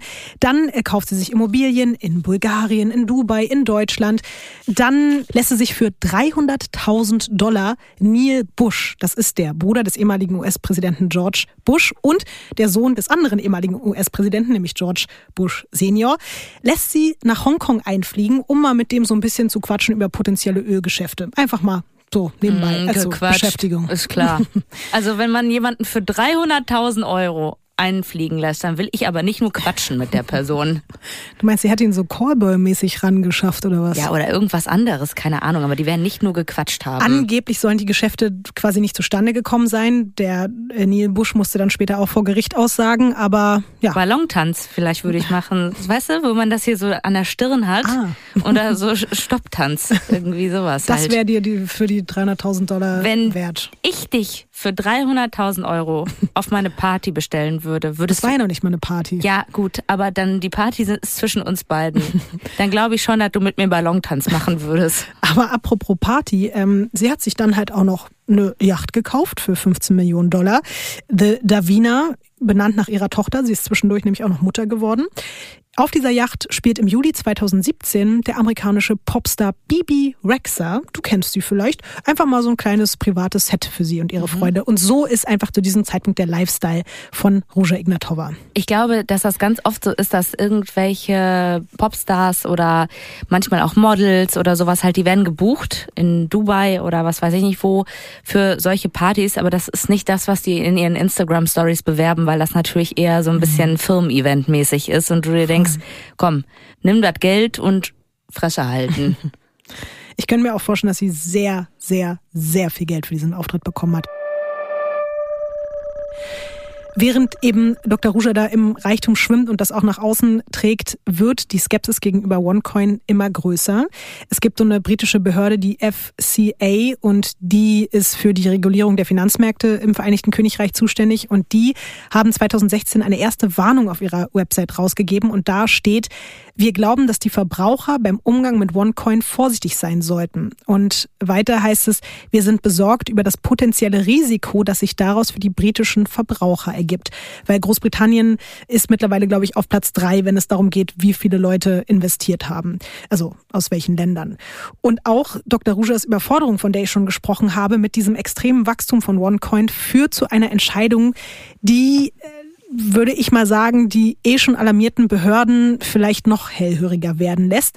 Es wird nämlich ein Blockchain-Experte mit dem Namen Björn Bjerke angeheuert. Der bekommt das Angebot, man sagt ihm erstmal gar nicht genau wofür, sondern es heißt nur, ein Krypto-Startup aus Sofia in Bulgarien möchte gerne, dass du zu uns kommst und für 300.000 Dollar, aber nur im Jahr, Boah, vergleichsweise. eine Abzocke. also wenn man sich das Und der soll überlegt, so eine ganze Blockchain da entwerfen. er soll die komplette Blockchain aufbauen und dann auch betreiben und denkt sich erstmal so, naja, okay, gut, ist jetzt nicht so schlechtes Angebot, fragt dann aber, um welches Unternehmen es sich handelt und dann wird ihm auf einmal gesagt, OneCoin. Und er kann es nicht fassen, weil als Blockchain-Experte hat er ja mitbekommen, wie unfassbar erfolgreich OneCoin schon ist. Und der steht da und sagt, Leute, das kann ja nicht sein. Ich kann doch nicht eine Blockchain aufbauen. Es muss doch eine Blockchain geben. Und dann bemerkt er so, ach du Scheiße, das gibt keine Blockchain. Also gibt es auch eigentlich OneCoin nicht. Und er hätte natürlich einfach sagen können, okay, scheiß drauf, ich mach's einfach und nimm das Geld mit, aber er hat sich gesagt, Korrekter okay, Typ. Absolut. Er hat dann so ein bisschen Informationen gesammelt und hat dann auch mit dafür gesorgt, dass diese Informationen verbreitet wurden, nämlich darüber, ja, dass es eben OneCoin eigentlich in der Form gar nicht gibt. Der hat in einem Interview gesagt, wenn man über den Geldbetrag spricht, der in OneCoin investiert wurde, gibt es natürlich Leute da draußen, die angepisst sind und alles tun würden, um jemanden wie mich stillzustellen. Er soll Morddrohungen bekommen haben, weil er sich eben über das Fehlen der Blockchain geäußert hat. Und er sagt darüber, und das finde ich auch sehr traurig, weil ich kann das auch ein bisschen nachvollziehen, er sagt, wenn ich gewusst hätte, was ich durchmachen muss, hätte ich nie so einen Wirbel veranstaltet. Ich hätte es einfach ignoriert. Ja, Gut, ähm, dass er es trotzdem gemacht hat. aber ich verstehe auch, dass es einfach, das hat natürlich sein Leben dann auch nachhaltig negativ. Ähm, So ist es aber leider immer. Irgendjemand muss immer leiden und dafür gibt's aber eine Veränderung. Er ist auf jeden Fall schon ein bisschen auch ein kleiner Held in dieser Geschichte. Er ist später auch einer der Verfechter der Theorie gewesen, dass Ruja selbst vielleicht einen Millionen, aber nicht unbedingt einen Milliardenbetrug geplant hat. Dazu gibt's folgende Aussage von ihm. Als OneCoin über 10 Millionen, 20 Millionen, 30 Millionen Menschen erreicht hatte, konnte sie das Unheil nicht mehr abwenden. Ich glaube, sie hatte im Herbst 2017 so viel Angst, dass sie beschloss zu verschwinden. Ich habe ja schon am Anfang gesagt, wir reden über das Leben und die Lügen und das Verschwinden von Dr. Ruja. Es ist jetzt nämlich so, dass im Herbst 2017 chinesische, amerikanische, deutsche und noch ganz viele andere Behörden weltweit dabei sind, die Machenschaften rund um OneCoin aufzudecken. Darf ich ganz kurz nochmal fragen, wie lange gibt's jetzt OneCoin schon? Also seit 2014, da wurde es gegründet, aber seit 2015 ist es offiziell auf dem Markt. Okay, also zwei, zweieinhalb Jahre und bis jetzt immer noch keine Coins. Keine Coins, kein Cent für niemanden, außer für die da oben. Für die da oben mal wieder, ne? Und der kleine Mann hier unten. Am 10. Oktober verfasst die New Yorker Staatsanwaltschaft eine Anklageschrift sowohl gegen Dr. Ruja als auch gegen Sebastian Greenwood. Und Ruja Ignatova hat zu dieser Zeit gerade eine Affäre mit einem ihrer wichtigsten Geldwäscher. Das ist Gilbert Amenta. Und der verspricht, dass er sie auf jeden Fall für seine Familie verlassen wird und dass er mit ihr irgendwie abhaut und neues Leben beginnt und so. Es gibt dann aber auch schon Gerüchte, dass er eventuell schon auch von irgendwelchen Behörden ähm, mal Besuch abgestattet bekommen hat und deswegen vertraut sie ihm nicht mehr so richtig. Also so ein Maulwurf ist. Genau, davor hat sie zu dem Zeitpunkt berechtigterweise Angst und gleichzeitig hat sie eben auch Angst, dass er gar nicht seine Familie verlassen will und gar nicht mit ihr zusammenkommen will. Und jetzt kommt auch wieder so ein vollkommen absurder Aspekt, wo man sich wirklich denkt, das ist aus so einem schlechten Agentenfilm. Sie lässt wirklich ein Apartment anmieten unter seiner Wohnung, wo er mit seiner kompletten Familie lebt, lässt dort ein Loch in die Decke bohren und hört ihn über dieses Loch ab. Weißt du, was das Ding ist nämlich? Wenn man so geldgeil ist, oder weißt du, es ist meistens irgendwie hast du dann kein geiles Leben. Du kannst niemandem mehr vertrauen. Du bist wahnsinnig paranoid. Natürlich, weil du so viel lügst, denkst du, alle anderen lügen halt irgendwie auch. Und ich habe auch, das ist jetzt kein guter, doch es ist eigentlich ein guter Vergleich, aber steht in keinem Verhältnis. Ich bin damals, als ich auch unglaublich broke war, ähm, hin und wieder mal schwarz gefahren mit der Bahn. Und was hat das gekostet? Sagen wir mal 2,30 Euro. Ne? Und irgendwann habe ich gesagt, es ist mir dieser permanente Stress, wie ich in der Bahn sitze und jeden anstarre, als ob er ein Kontrolleur ist, das ist mir dieser Stress nicht mehr wert. Und ich glaube, du kannst noch so viel Geld haben, wenn du nie dein Leben genießen kannst. Was bringt dir das? Du denkst ja, die ganze Welt ist gegen dich. Voll. For a reason. Aber es macht doch auch gar keinen Spaß.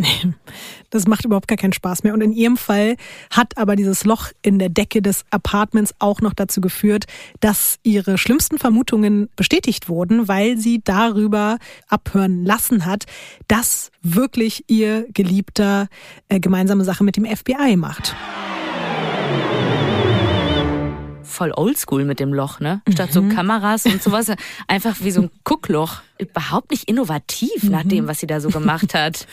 Aber es war ja am Ende trotzdem noch effektiv. Also Ja. ähm, sie hat zumindest das erfahren, was sie erfahren wollte und war danach natürlich, glaube ich, noch aufgebrachter als vorher. Es gibt auch Aufnahmen, die dann später dem FBI vorlagen. Da ruft sie ihn an und beschimpft ihn übertrieben und konfrontiert ihn auch damit, dass sie herausgefunden hat, dass er mit dem FBI Und zusammenarbeitet. dann erstmal Sandstorm danach gespielt wieder. Meinst du, wenn man sie angerufen hat, dann war das da dieser Klingelton? Kennst du das? Boah, wie stressig wäre das? Und dann hörst du trotzdem immer noch tut, tut, tut. Oh Gott, das würde aber wirklich irgendwie zu ihr passen. Auch, Find dass ich sie auch. vielleicht ihren Frust dazu abgetanzt hat. Dann, ich, ich weiß es aber leider Ich kann nicht mir auch genau. vorstellen, dass die so koksig unterwegs war. Ich will keine Unterstellungen Ja. machen, aber irgendwie habe ich, wird das bisschen zu dem Lifestyle passen. Sie ist auf jeden Fall zu diesem Zeitpunkt so besorgt, dass sie ihren Bruder beauftragt, dass er Flugtickets für sie organisieren soll. Und am 25. Oktober 2017 steigt sie in einen Ryanair-Flieger von, Wie unglamourös. es ging glaube ich nicht Einfach anders. zwei Milliarden auf dem Konto, aber nee. Also ich bin noch auf dem Boden geblieben. Amstel Ruscha from the Block, vom Schramberg. Darüber habe ich nämlich auch nachgedacht, wie krank es ist. Man hätte einfach durch Zufall vielleicht neben ihr im Ryanair-Flieger sitzen können. Neben der Crypto-Queen. So, das ist einfach schon verrückt. Aber ich glaube, ihr blieben einfach keine anderen Möglichkeiten mehr und sie wollte ja auch untertauchen und sie ist eben von Sofia nach Athen geflogen, soll dort am Flughafen von zwei russisch sprechenden Männern in Empfang genommen worden sein und ist seitdem spurlos verschwunden. Immer noch? Immer noch. Als sie weg war, hat dann erstmal ihr Bruder die Geschäfte übernommen, Konstantin. Was ich auch übertrieben verrückt finde, dass OneCoin einfach fleißig weiter operiert hat. Obwohl eben Dr. Ruja schon untergetaucht war und klar war, hier werden gerade alle möglichen Ermittlungen gegen alle möglichen Leute vorgenommen.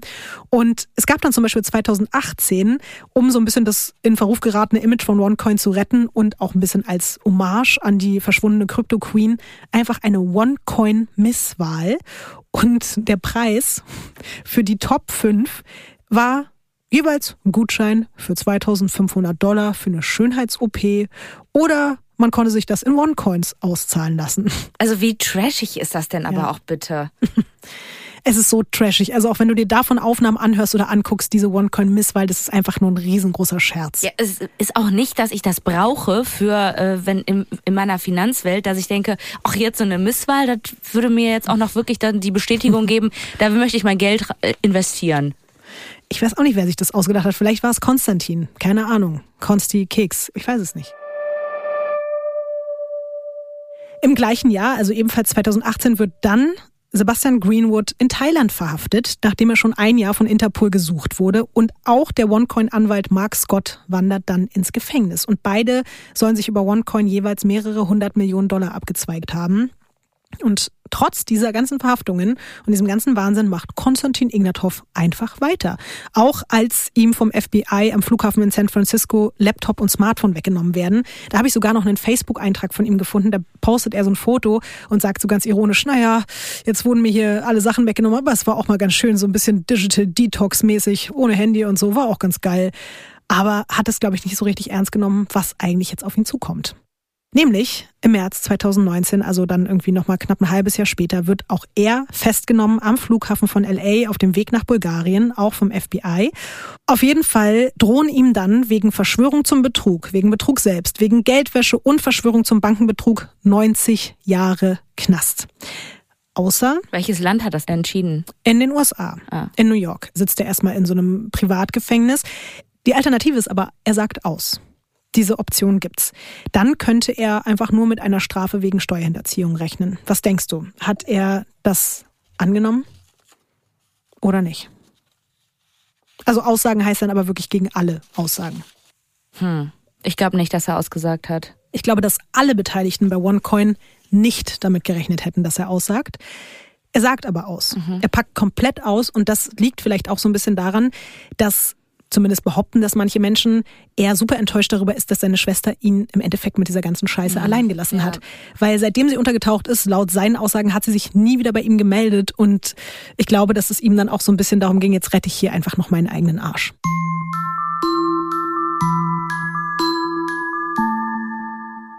Wir sind jetzt erstmal Ende 2019, gar nicht so lange her. Da hat er dann nämlich vor so einem New Yorker Gericht im Zeugenstand gesessen, komplett ausgepackt.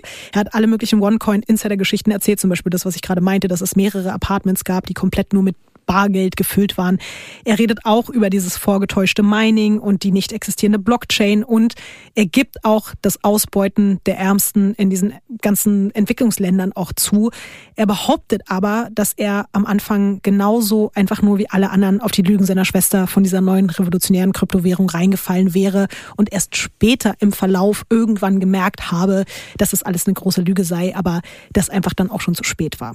Naja, der war doch ein Skaterboy, ne? Mhm. Also vielleicht hat er ja wirklich nicht so einen Plan gehabt von dieser ganzen Finanzwelt und ich weiß jetzt nicht, wie das Verhältnis war. Und wenn du natürlich irgendwie so eine super intelligente Schwester hast, die da was weiß ich nicht was, sich total mit auskennt oder so, ja. Aber ich habe schon das Gefühl, dass, wenn man das Foto so sieht, dass sie sich sehr mögen, die Geschwister die beiden, gut, da ist auch sehr viel Geld hinter, ne? steigt die Liebe natürlich auch um einiges, besonders äh, wenn der Champagner halt auch schmeckt. Voll, das können wir natürlich nicht beurteilen, aber ich wollte so ein bisschen deinen Eindruck von ihm haben. Er hat nämlich Anfang diesen Jahres, also Anfang 2021, sich gegen eine Kaution von 500.000 Dollar erstmal quasi auf freien Fuß setzen lassen. Er muss allerdings eine elektronische Fußfessel tragen und darf den südlichen Distrikt von New York nicht verlassen. Aber durfte der die Kohle jetzt behalten? Das ist halt einfach ein super schwieriger, schmaler Grad, weil ganz viel des Geldes wurde ja über diese Bildungspakete erwirtschaftet, nenne ich es mal. Und der Grad ist halt sehr schmal zwischen ist das jetzt schon Betrug, dass man quasi was vorgetäuscht hat, weil es wurde ja trotzdem was verkauft, nämlich diese Bildungspakete. Und deswegen, diese Prozesse sind alle immer noch am Laufen, also sowohl von Konstantin als auch von Sebastian Greenwood. Alles ist noch so ein bisschen in der Schwebe und es schwebt noch Geld darum und das ist halt einfach ein bisschen absurd. Man kann jetzt zu dem jetzigen Zeitpunkt eigentlich noch gar nicht genau sagen, wie die Geschichte komplett ausgeht. Absurd. Dr. Ruger ist auch immer noch unauffindbar. Es gibt jetzt. Findest du das nicht? Also wirklich, das äh, begreife ich manchmal überhaupt nicht, dass Menschen einfach wirklich immer noch abtauchen können. Mhm. Und man denkt ja so, oh, Interpol, FBI und so, mhm. ganzen, du musst ja irgendwie überall den Ausweis vorzeigen und so und überall sind Kameras mittlerweile gut, die wird halt einen gefälschten Ausweis haben und vielleicht ist sie halt jetzt blond und trägt halt nicht mehr einen roten Lippenstift. Nicht nur das, es gibt sogar Gerüchte darüber, dass sie sich quasi durch Schönheits-OPs ein komplett neues Äußeres zugelegt haben soll, dass sie quasi einfach ein ganz anderes Gesicht hat als früher und auch Konstantin Ignatov hat ausgesagt, dass er wohl meinen würde, sie hätte einen sehr wichtigen Pass und würde halt sehr, sehr mächtige Leute kennen. Er hat von Russland gesprochen. Es gibt aber auch Leute, die sagen, sie würde sich in Dubai aufhalten. Dann gibt es Menschen, die sagen, sie würde vielleicht mit einer Yacht im Mittelmeer wohnen. Es gibt auch Leute, die behaupten, dass sie quasi zwischen verschiedenen Orten hin und her springt. Also, aber ich dachte, die wohnt in so einem Rabbit Hole irgendwo, weißt du? So Osama bin Laden mäßig oder so, dass man halt immer denkt, die sind da irgendwo so richtig abgefuckt, aber auf einer Yacht im Mittelmeer hätte ich jetzt irgendwie nicht so gedacht. Aber das glaube ich zum Beispiel nicht, weil es wurden halt einfach Experten befragt. Es gibt zum Beispiel auch einen sehr, sehr empfehlenswerten anderen Podcast, der sich, glaube ich, über 15 Folgen damit befasst. Das, äh, der heißt äh, The Missing Crypto Queen von äh, BBC. Und da befragt der Reporter zum Beispiel auch einen Detektiv und, und sagt so, ja, was, was glaubst du denn so? Wo könnte sie sich denn aufweiten? Und dann sagt er auch, Leute, die so einen Lifestyle vorher hatten, die werden diesen Lifestyle nicht einfach aufgeben. Und deswegen halte ich diese Theorie von, sie hat sich einfach komplett neue Identität, sowohl optisch als auch vom Pass als auch vom Namen äh, zugelegt und lebt aber weiter ihren Lifestyle halte ich für sehr plausibel und das ist auch der Ansatz, wo immer noch gerade Menschen versuchen, sie halt drüber zu finden, dass man sozusagen diese Parallelen von ihrem Leben von damals jetzt halt einfach so versucht aufzuspüren. Es gibt aber, wie gesagt, eine Theorie noch, die ich natürlich so aus Crime-Sicht jetzt am spannendsten finde, gerade auch weil ihre Lebensgeschichte ja so richtig eigentlich in Deutschland erst losgeht. Ihre Tochter wohnt halt immer noch in Frankfurt. Stimmt, was ist eigentlich auch mit ihrem Mann? Also es ist immer die Rede von Ex-Mann, die scheinen wohl getrennt zu sein. Es kann aber eben sein, dass die Tochter bei dem Ex-Mann wohnt und das muss irgendwo in Frankfurt oder bei Frankfurt sein. Und äh, viele Leute sagen einfach, dass sie trotzdem auch so eine ja, herzliche Mutter war, dass sie niemals jetzt seit 2017 nicht mehr bei ihrer Tochter gewesen sein kann, sondern dass alle denken, okay, sie muss da ab und zu mal sein oder die müssen sich irgendwo heimlich treffen Es gibt natürlich auch Leute, die sagen, vielleicht ist sie gar nicht mehr am Leben. Auch das weiß man alles nicht genau. Es gibt die Befürchtungen, es könnte eben wirklich irgendwelche, auch Leute aus der Unterwelt Bulgariens oder so gegeben haben, die sie getötet haben oder Leute, die von ihr halt verarscht wurden im Zuge dieser ganzen One-Coin-Verarschung. Ja, oder halt auch Leute, die ihr Geld haben wollen. Ich wollte nur noch erwähnen, dass eben Konstantin Ignatov vor Gericht auch ausgesagt hat, dass sie ungefähr knapp 500 Millionen Dollar mit auf die Flucht genommen hat. Und deswegen Wie denn? auch das wahrscheinlich einfach in Bar oder irgendwo anders. Bei Ryanair oder was? Ich würde gerne äh, 85 Gepäck. Oh, das wird richtig teuer. Wissen Sie, da müssen wir jeden Koffer hier extra zahlen. Das ist teurer als der Flug. Vielleicht hat sie das auch irgendwie auf anderen Wegen sich so, keine Ahnung, Western Union mäßig irgendwie über 20 verschiedene Konten irgendwo überweisen lassen. Das kann ich dir nicht genau sagen, aber sie soll insgesamt halt 500 Millionen Dollar zurückgelegt haben. Und ich glaube, damit kannst du auch ein ganz gutes Leben führen auf der Flucht. Also ich habe mal 2000 Euro habe ich als Scheine gehabt. Ne? Das war mal irgendwie so wirklich das meiste, was ich glaube ich mal also an Bargeld hatte. Das war einfach sehr viel Geld und ich ich habe Angst gehabt irgendwie von A nach B und das war nur von A nach B war von mir bis zur Sparkasse, um das einzuzahlen. Richtiger Allmann-Move. Wenn ich mir vorstelle, äh, wie die mit 500 Millionen abgetaucht ist. Und wir haben ja eben, wie gesagt, am Anfang über die beiden toten OneCoin-Promoter in Mexiko gesprochen. Das war jetzt vor knapp einem Jahr. Und es soll aktuell immer noch hunderte dieser Promoter geben. Also OneCoin ist nicht abgeschaltet und OneCoin ist nicht tot, sondern OneCoin existiert weiter, obwohl all diese Leute entweder untergetaucht oder im Knast sitzen. Und die sind immer noch dabei, vor allen Dingen diesen sogenannten Unbanked People OneCoin-Pakete aufzuschwatzen. Und laut aktuellen Studien heißt es nämlich, dass dieses Sinaloa-Kartell, von dem ich dir erzählt habe, und auch andere mexikanische Kartelle mittlerweile auch ihr eigenes Geld eben mit Kryptowährungen waschen. Und man kann das jetzt nicht genau bestätigen, dass es so war, aber die Vermutung ist, dass wohl dieses Sinaloa-Kartell oder Personen, Beteiligte interessiert waren, mit OneCoin ihre Geschäfte eben noch ein bisschen weiter waschen zu können. Dann aber nach dem Treffen mit den beiden Promotern dahinter gekommen sind, dass OneCoin einfach eine riesengroße Verarsche ist und diese beiden Promoter deswegen zur Strafe verschleppt wurden und umgebracht wurden. Ich muss aber sagen, ich habe davor noch nie davon gehört. Das finde ich auch so verrückt. Das- auch nicht, Ines. Und weil du ja jetzt auch gesagt hast, so, dann waren da diese Gerichtsverhandlungen oder sowas und dann rennen da trotzdem diese Promoter weiter rum und wollen irgendwie den Leuten diese Pakete da andrehen und denke ich mir so, sag mal, wie kannst du denn so bescheuert sein, wenn du da einmal googelst? Aber klar, ich habe davon ja auch noch nie gehört. Das ist das Verrückte. Es gibt sogar jetzt gerade Planungen, das Ganze zu verfilmen. Ich wollte aber auch gerade sagen, Netflix reißt sich doch, also die lecken sich doch die Finger, die Es steht schon alles. danach. Die, die Da sind wir wieder bei sich schon, die, weißt du, die Teebeutel mit, mit deinen Socken machen die da schon. Äh, wen würdest du denn aus Hollywood besetzen für Dr. Ruja Ignatova? Hier, die eine von äh, Till Dust, Ding, Till Dust. From Dusk Till Dawn. From Dust Till Dawn. Hä? äh, Selma Hayek. Hä? Nee. Selma Hayek ist für mich wirklich eine der schönsten Frauen auf der ganzen Welt. Und bei aller Liebe für Dr. Ruja Ignatova, aber nein. Okay, dann die, ähm, Denk dran, man kann auch Haare färben. ja, ähm, finde Versuch hast Jana du noch. Palaske würde auch passen. Okay, wow. Ja, es ist Jana Palaske. wow. Ja, also hier das, das, das Strandfoto, da habe ich jetzt irgendwie so dran gedacht. Nee, weißt ja. du, wer es ist? Nee, ich es steht schon fest. Ja, ich will, ich will noch mal überlegen. Ähm, Sie ist ein Superstar. ähm, Denk mal an einen der bekanntesten Hollywood-Filme aller Zeiten. äh, Titanic, Cat, äh, äh, Kate Winslet. Richtig. Kate Winslet wird Dr. Ruja Ignatova in dem Film Fake spielen. Verrückt, oder? Und mir ging es halt genauso. Mhm. Ja, ist wirklich verrückt. Hätte ich jetzt nicht, wäre ich nicht drauf gekommen, wenn du mir nicht den Tipp gegeben hättest. mir ging es halt auch wirklich genauso wie dir. Es gibt absurd viele Artikel, aber hauptsächlich aus der Finanz- und Wirtschaftswelt, aus der OneCoin-Welt. Es gibt eben diesen BBC-Podcast. Aber dieses Thema an sich kennen noch viel zu wenig Leute. Und als ich ja vorhin zu Beginn meinte, dass es gar nicht so abwegig ist, dass vielleicht Konstantin Ignatov, was ich jetzt auch nicht mehr wünsche, aber sich sogar diesen Podcast hier anhört, der hat am Anfang, als der äh, gerade frisch verhaftet wurde und aber eben noch auch da schon unter Hausarrest stand, teilweise wirklich persönlich auf Artikel reagiert und hat sich dann beschwert beim Magazin, weil ihm die Fotos nicht gefallen haben, die man von ihm ausgewählt hat. Oh, oh, und ich habe auch noch gesagt, dass er so, so posermäßig prollig da auf dem Foto war. Also ich bin, ich habe glaube ich, mehr Probleme als du. Der hat 500 Millionen am Nacken.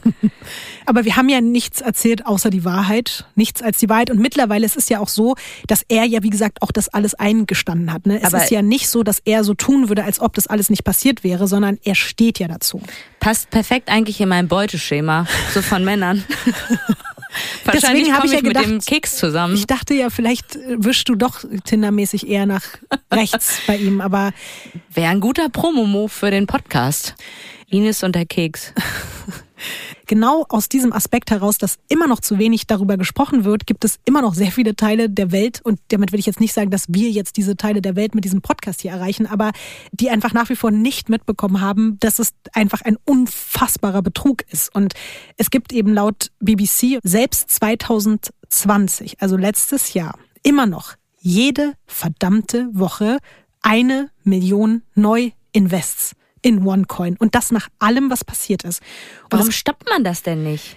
das kann man aktuell einfach nicht stoppen, dadurch, dass diese ganzen Prozesse noch laufen und quasi teilweise legale Geschäfte betrieben werden, weil dieses ganze Pyramidensystem ist natürlich an sich nicht illegal. Darunter und dahinter wurden ganz viele illegale Geschäfte geführt, aber an sich gibt es halt ganz viele Methoden, die einfach nach normalen, erlaubten ekelhaften, aber eben legalen Regeln verlaufen. Und man geht davon aus, insgesamt wurden durch OneCoin knapp 20 Milliarden Dollar erschlichen.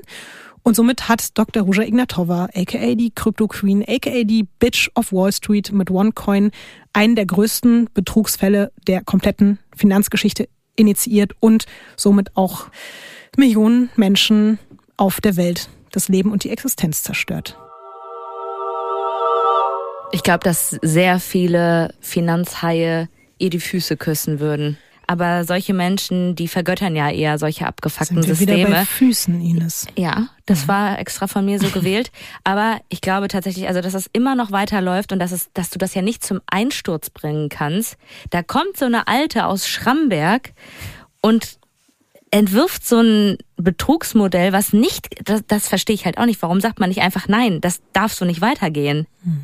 Die Alte ist weg. wahrscheinlich halt die Promoter selbst, die äh, das immer noch weiterführen. Teilweise ist aber auch noch dieses ganze Office da in Sofia geöffnet. Deswegen gibt es auch Vermutungen und Befürchtungen, dass vielleicht sogar noch Dr. Ruja selbst daran mitverdient. Bestimmt. Wo auch immer sie ist.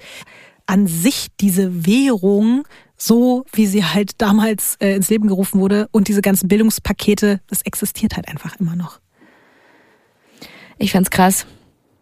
Also wirklich äh, sehr krass. Und was ich auch so krass daran finde, das ist nicht 1980 passiert, sondern das ist in den letzten Jahren passiert, wo man schon Internet hatte, wo Menschen sich austauschen können, wo Leute, andere Leute vor Scams warnen und sagen, ey, Achtung, so. Aber es ist trotzdem passiert. Sie hat es trotzdem einfach geschafft, in einer relativ aufgeklärten Welt im Internetzeitalter so ein Ding durchzuziehen. Und ich habe wirklich eine richtige Abneigung gegen sie, weil ich weiß, also ich versuche ja hier immer nicht so sehr auf die Opfer und die Betroffenen einzugehen, weil mich das selber viel zu sehr runterziehen würde. Und wir wollen uns natürlich hier auch mehr auf diese weirden Aspekte konzentrieren. Aber wenn du da anfängst reinzugehen, wie viele Menschenleben sie zerstört hat, wie viele Leute ihr letztes Geld und Hab und Gut verloren haben. Ich habe da teilweise Berichte gelesen von einfach auch gerade wieder von Menschen in irgendwelchen Entwicklungsländern, die ihre letzten Ziegen verkauft haben, um in OneCoin investieren zu können und die da stehen und einfach nichts mehr haben. So. Und das, da habe ich einfach eine unfassbare Wut und gleichzeitig, genau wie du es vorhin auch gesagt hast, bin ich auch, gebe ich zu, leider irgendwie fasziniert von dieser unfassbar skrupellosen, emotionslosen, egomanen und geldgeilen und unfassbar schlauen Person leider. Die ist also 500 Millionen. Und 20 Milliarden. Mi- Milliarden. 20 Milliarden. Ach, 20 500 Milliarden. Millionen Ja, war nur genau. das, was sie mitgenommen hat. 20, Milliarden. Abschließend zum Vermögen gibt es noch eine Sache zu sagen. Das ist auch wirklich eine extrem aktuelle News, die ist einfach erst seit ein paar Wochen online. Du weißt doch noch, wer so der absolute Todfeind von Ruja die ganze Zeit war, oder? Bitcoin. Genau. Und jetzt ist rausgekommen, durch einen Anwalt, der auch alle möglichen OneCoin-Opfer vertritt, dass Ruja anscheinend Bitcoin-Milliardärin ist. Sie hat also nicht nur das Geld, was sie sich von OneCoin in die Tasche gesteckt hat, wahrscheinlich noch irgendwo gerade mit auf ihrer Flucht dabei, sondern es gibt die Geschichte, dass sie schon 2015 in Dubai einem Scheich eine OneCoin-Unterfirma verkauft hat und der hat ihr im Gegenzug damals 230.000 Bitcoins in die Hand gedrückt und die sind heute 13 Milliarden Dollar wert. Und er hat ihr die einfach mal auf vier USB-Sticks in die Hand gedrückt. Sie hat die angenommen und hat aber währenddessen die ganze Zeit nach außen hin Propaganda gegen Bitcoin gemacht, während sie schon wusste, dass sie da jetzt ein kleines Bitcoin-Vermögen in der Tasche hat. Und wenn ich das jetzt richtig verstanden habe, kann man ihr das ja wahrscheinlich nicht so easy peasy wegnehmen, wie wenn das Geld auf dem Konto wäre, oder? Absolut. Ich war schon geschockt bei den zwei Millionen, aber 13 Millionen, Milliarden, Milliarden? sorry. Ja, es ist für mich eine unvorstellbare Summe. Leck mich am Arsch. Also die Frau, die gesagt hat, sie ist der Bitcoin-Killer, sie ist einfach Bitcoin-Milliardärin. Ich glaube, selbst der Besitzer von Bitcoin hat nicht so viele Bitcoins wie sie wahrscheinlich. Ich habe auch die Befürchtung. Ja gut, Ines, ich glaube, ich sagte ganz ehrlich, weder mit Socken und Schuhen noch mit... Ich wollte gerade sagen, wie viel Socken müsste ich verkaufen, dass ich irgendwie annähernd da dran komme. Vielleicht kann ich so ein, eine Sockenwährung irgendwie, weißt du, so Kryptowährung in so, in so getragenen Socken mir noch überlegen. Wenn ihr eine gute Business Idee habt, dann schickt uns die gerne auf unserer Instagram-Seite unter weirdcrimes-podcast. Und abonniert uns auf jeden Fall auch. Ja, aber sowas ganz, von. Ganz, ganz toll. Sehr, sehr toll wäre das. Ich will die alte jetzt finden. Ich will wissen, wo die ist und was sie macht. Lass uns losziehen und Ich sie habe. Angst. Ich würde eher gucken, dass man mit dem Keks vielleicht mal redet. Wir können ja mal losziehen. Wir Wenn der Keks zuhört, bitte melde dich. Oh, oh, Ines. Alles klar. Gut. At äh, Studio Bummens hier. Irgend Info at Studio Bummens bitte. Nicht Keine, an- nicht in unsere DMs leiden. Oh Gott. Gut, Ines. Dann pass mal auf dich auf, ne? Du auch. Ja, mach ich. Ciao. Ciao.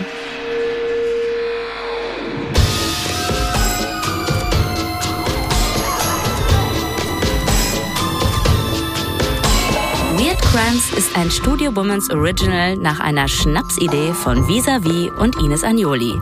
Skript und Recherche Visavi. Executive Producer Konstantin Seidenstücker. Produktion und Redaktion Sarah Omar. Assistant Producer Peace Solomon Obong. Musik, Ton und Schnitt Christian Pfeiffer und Chris Kahles.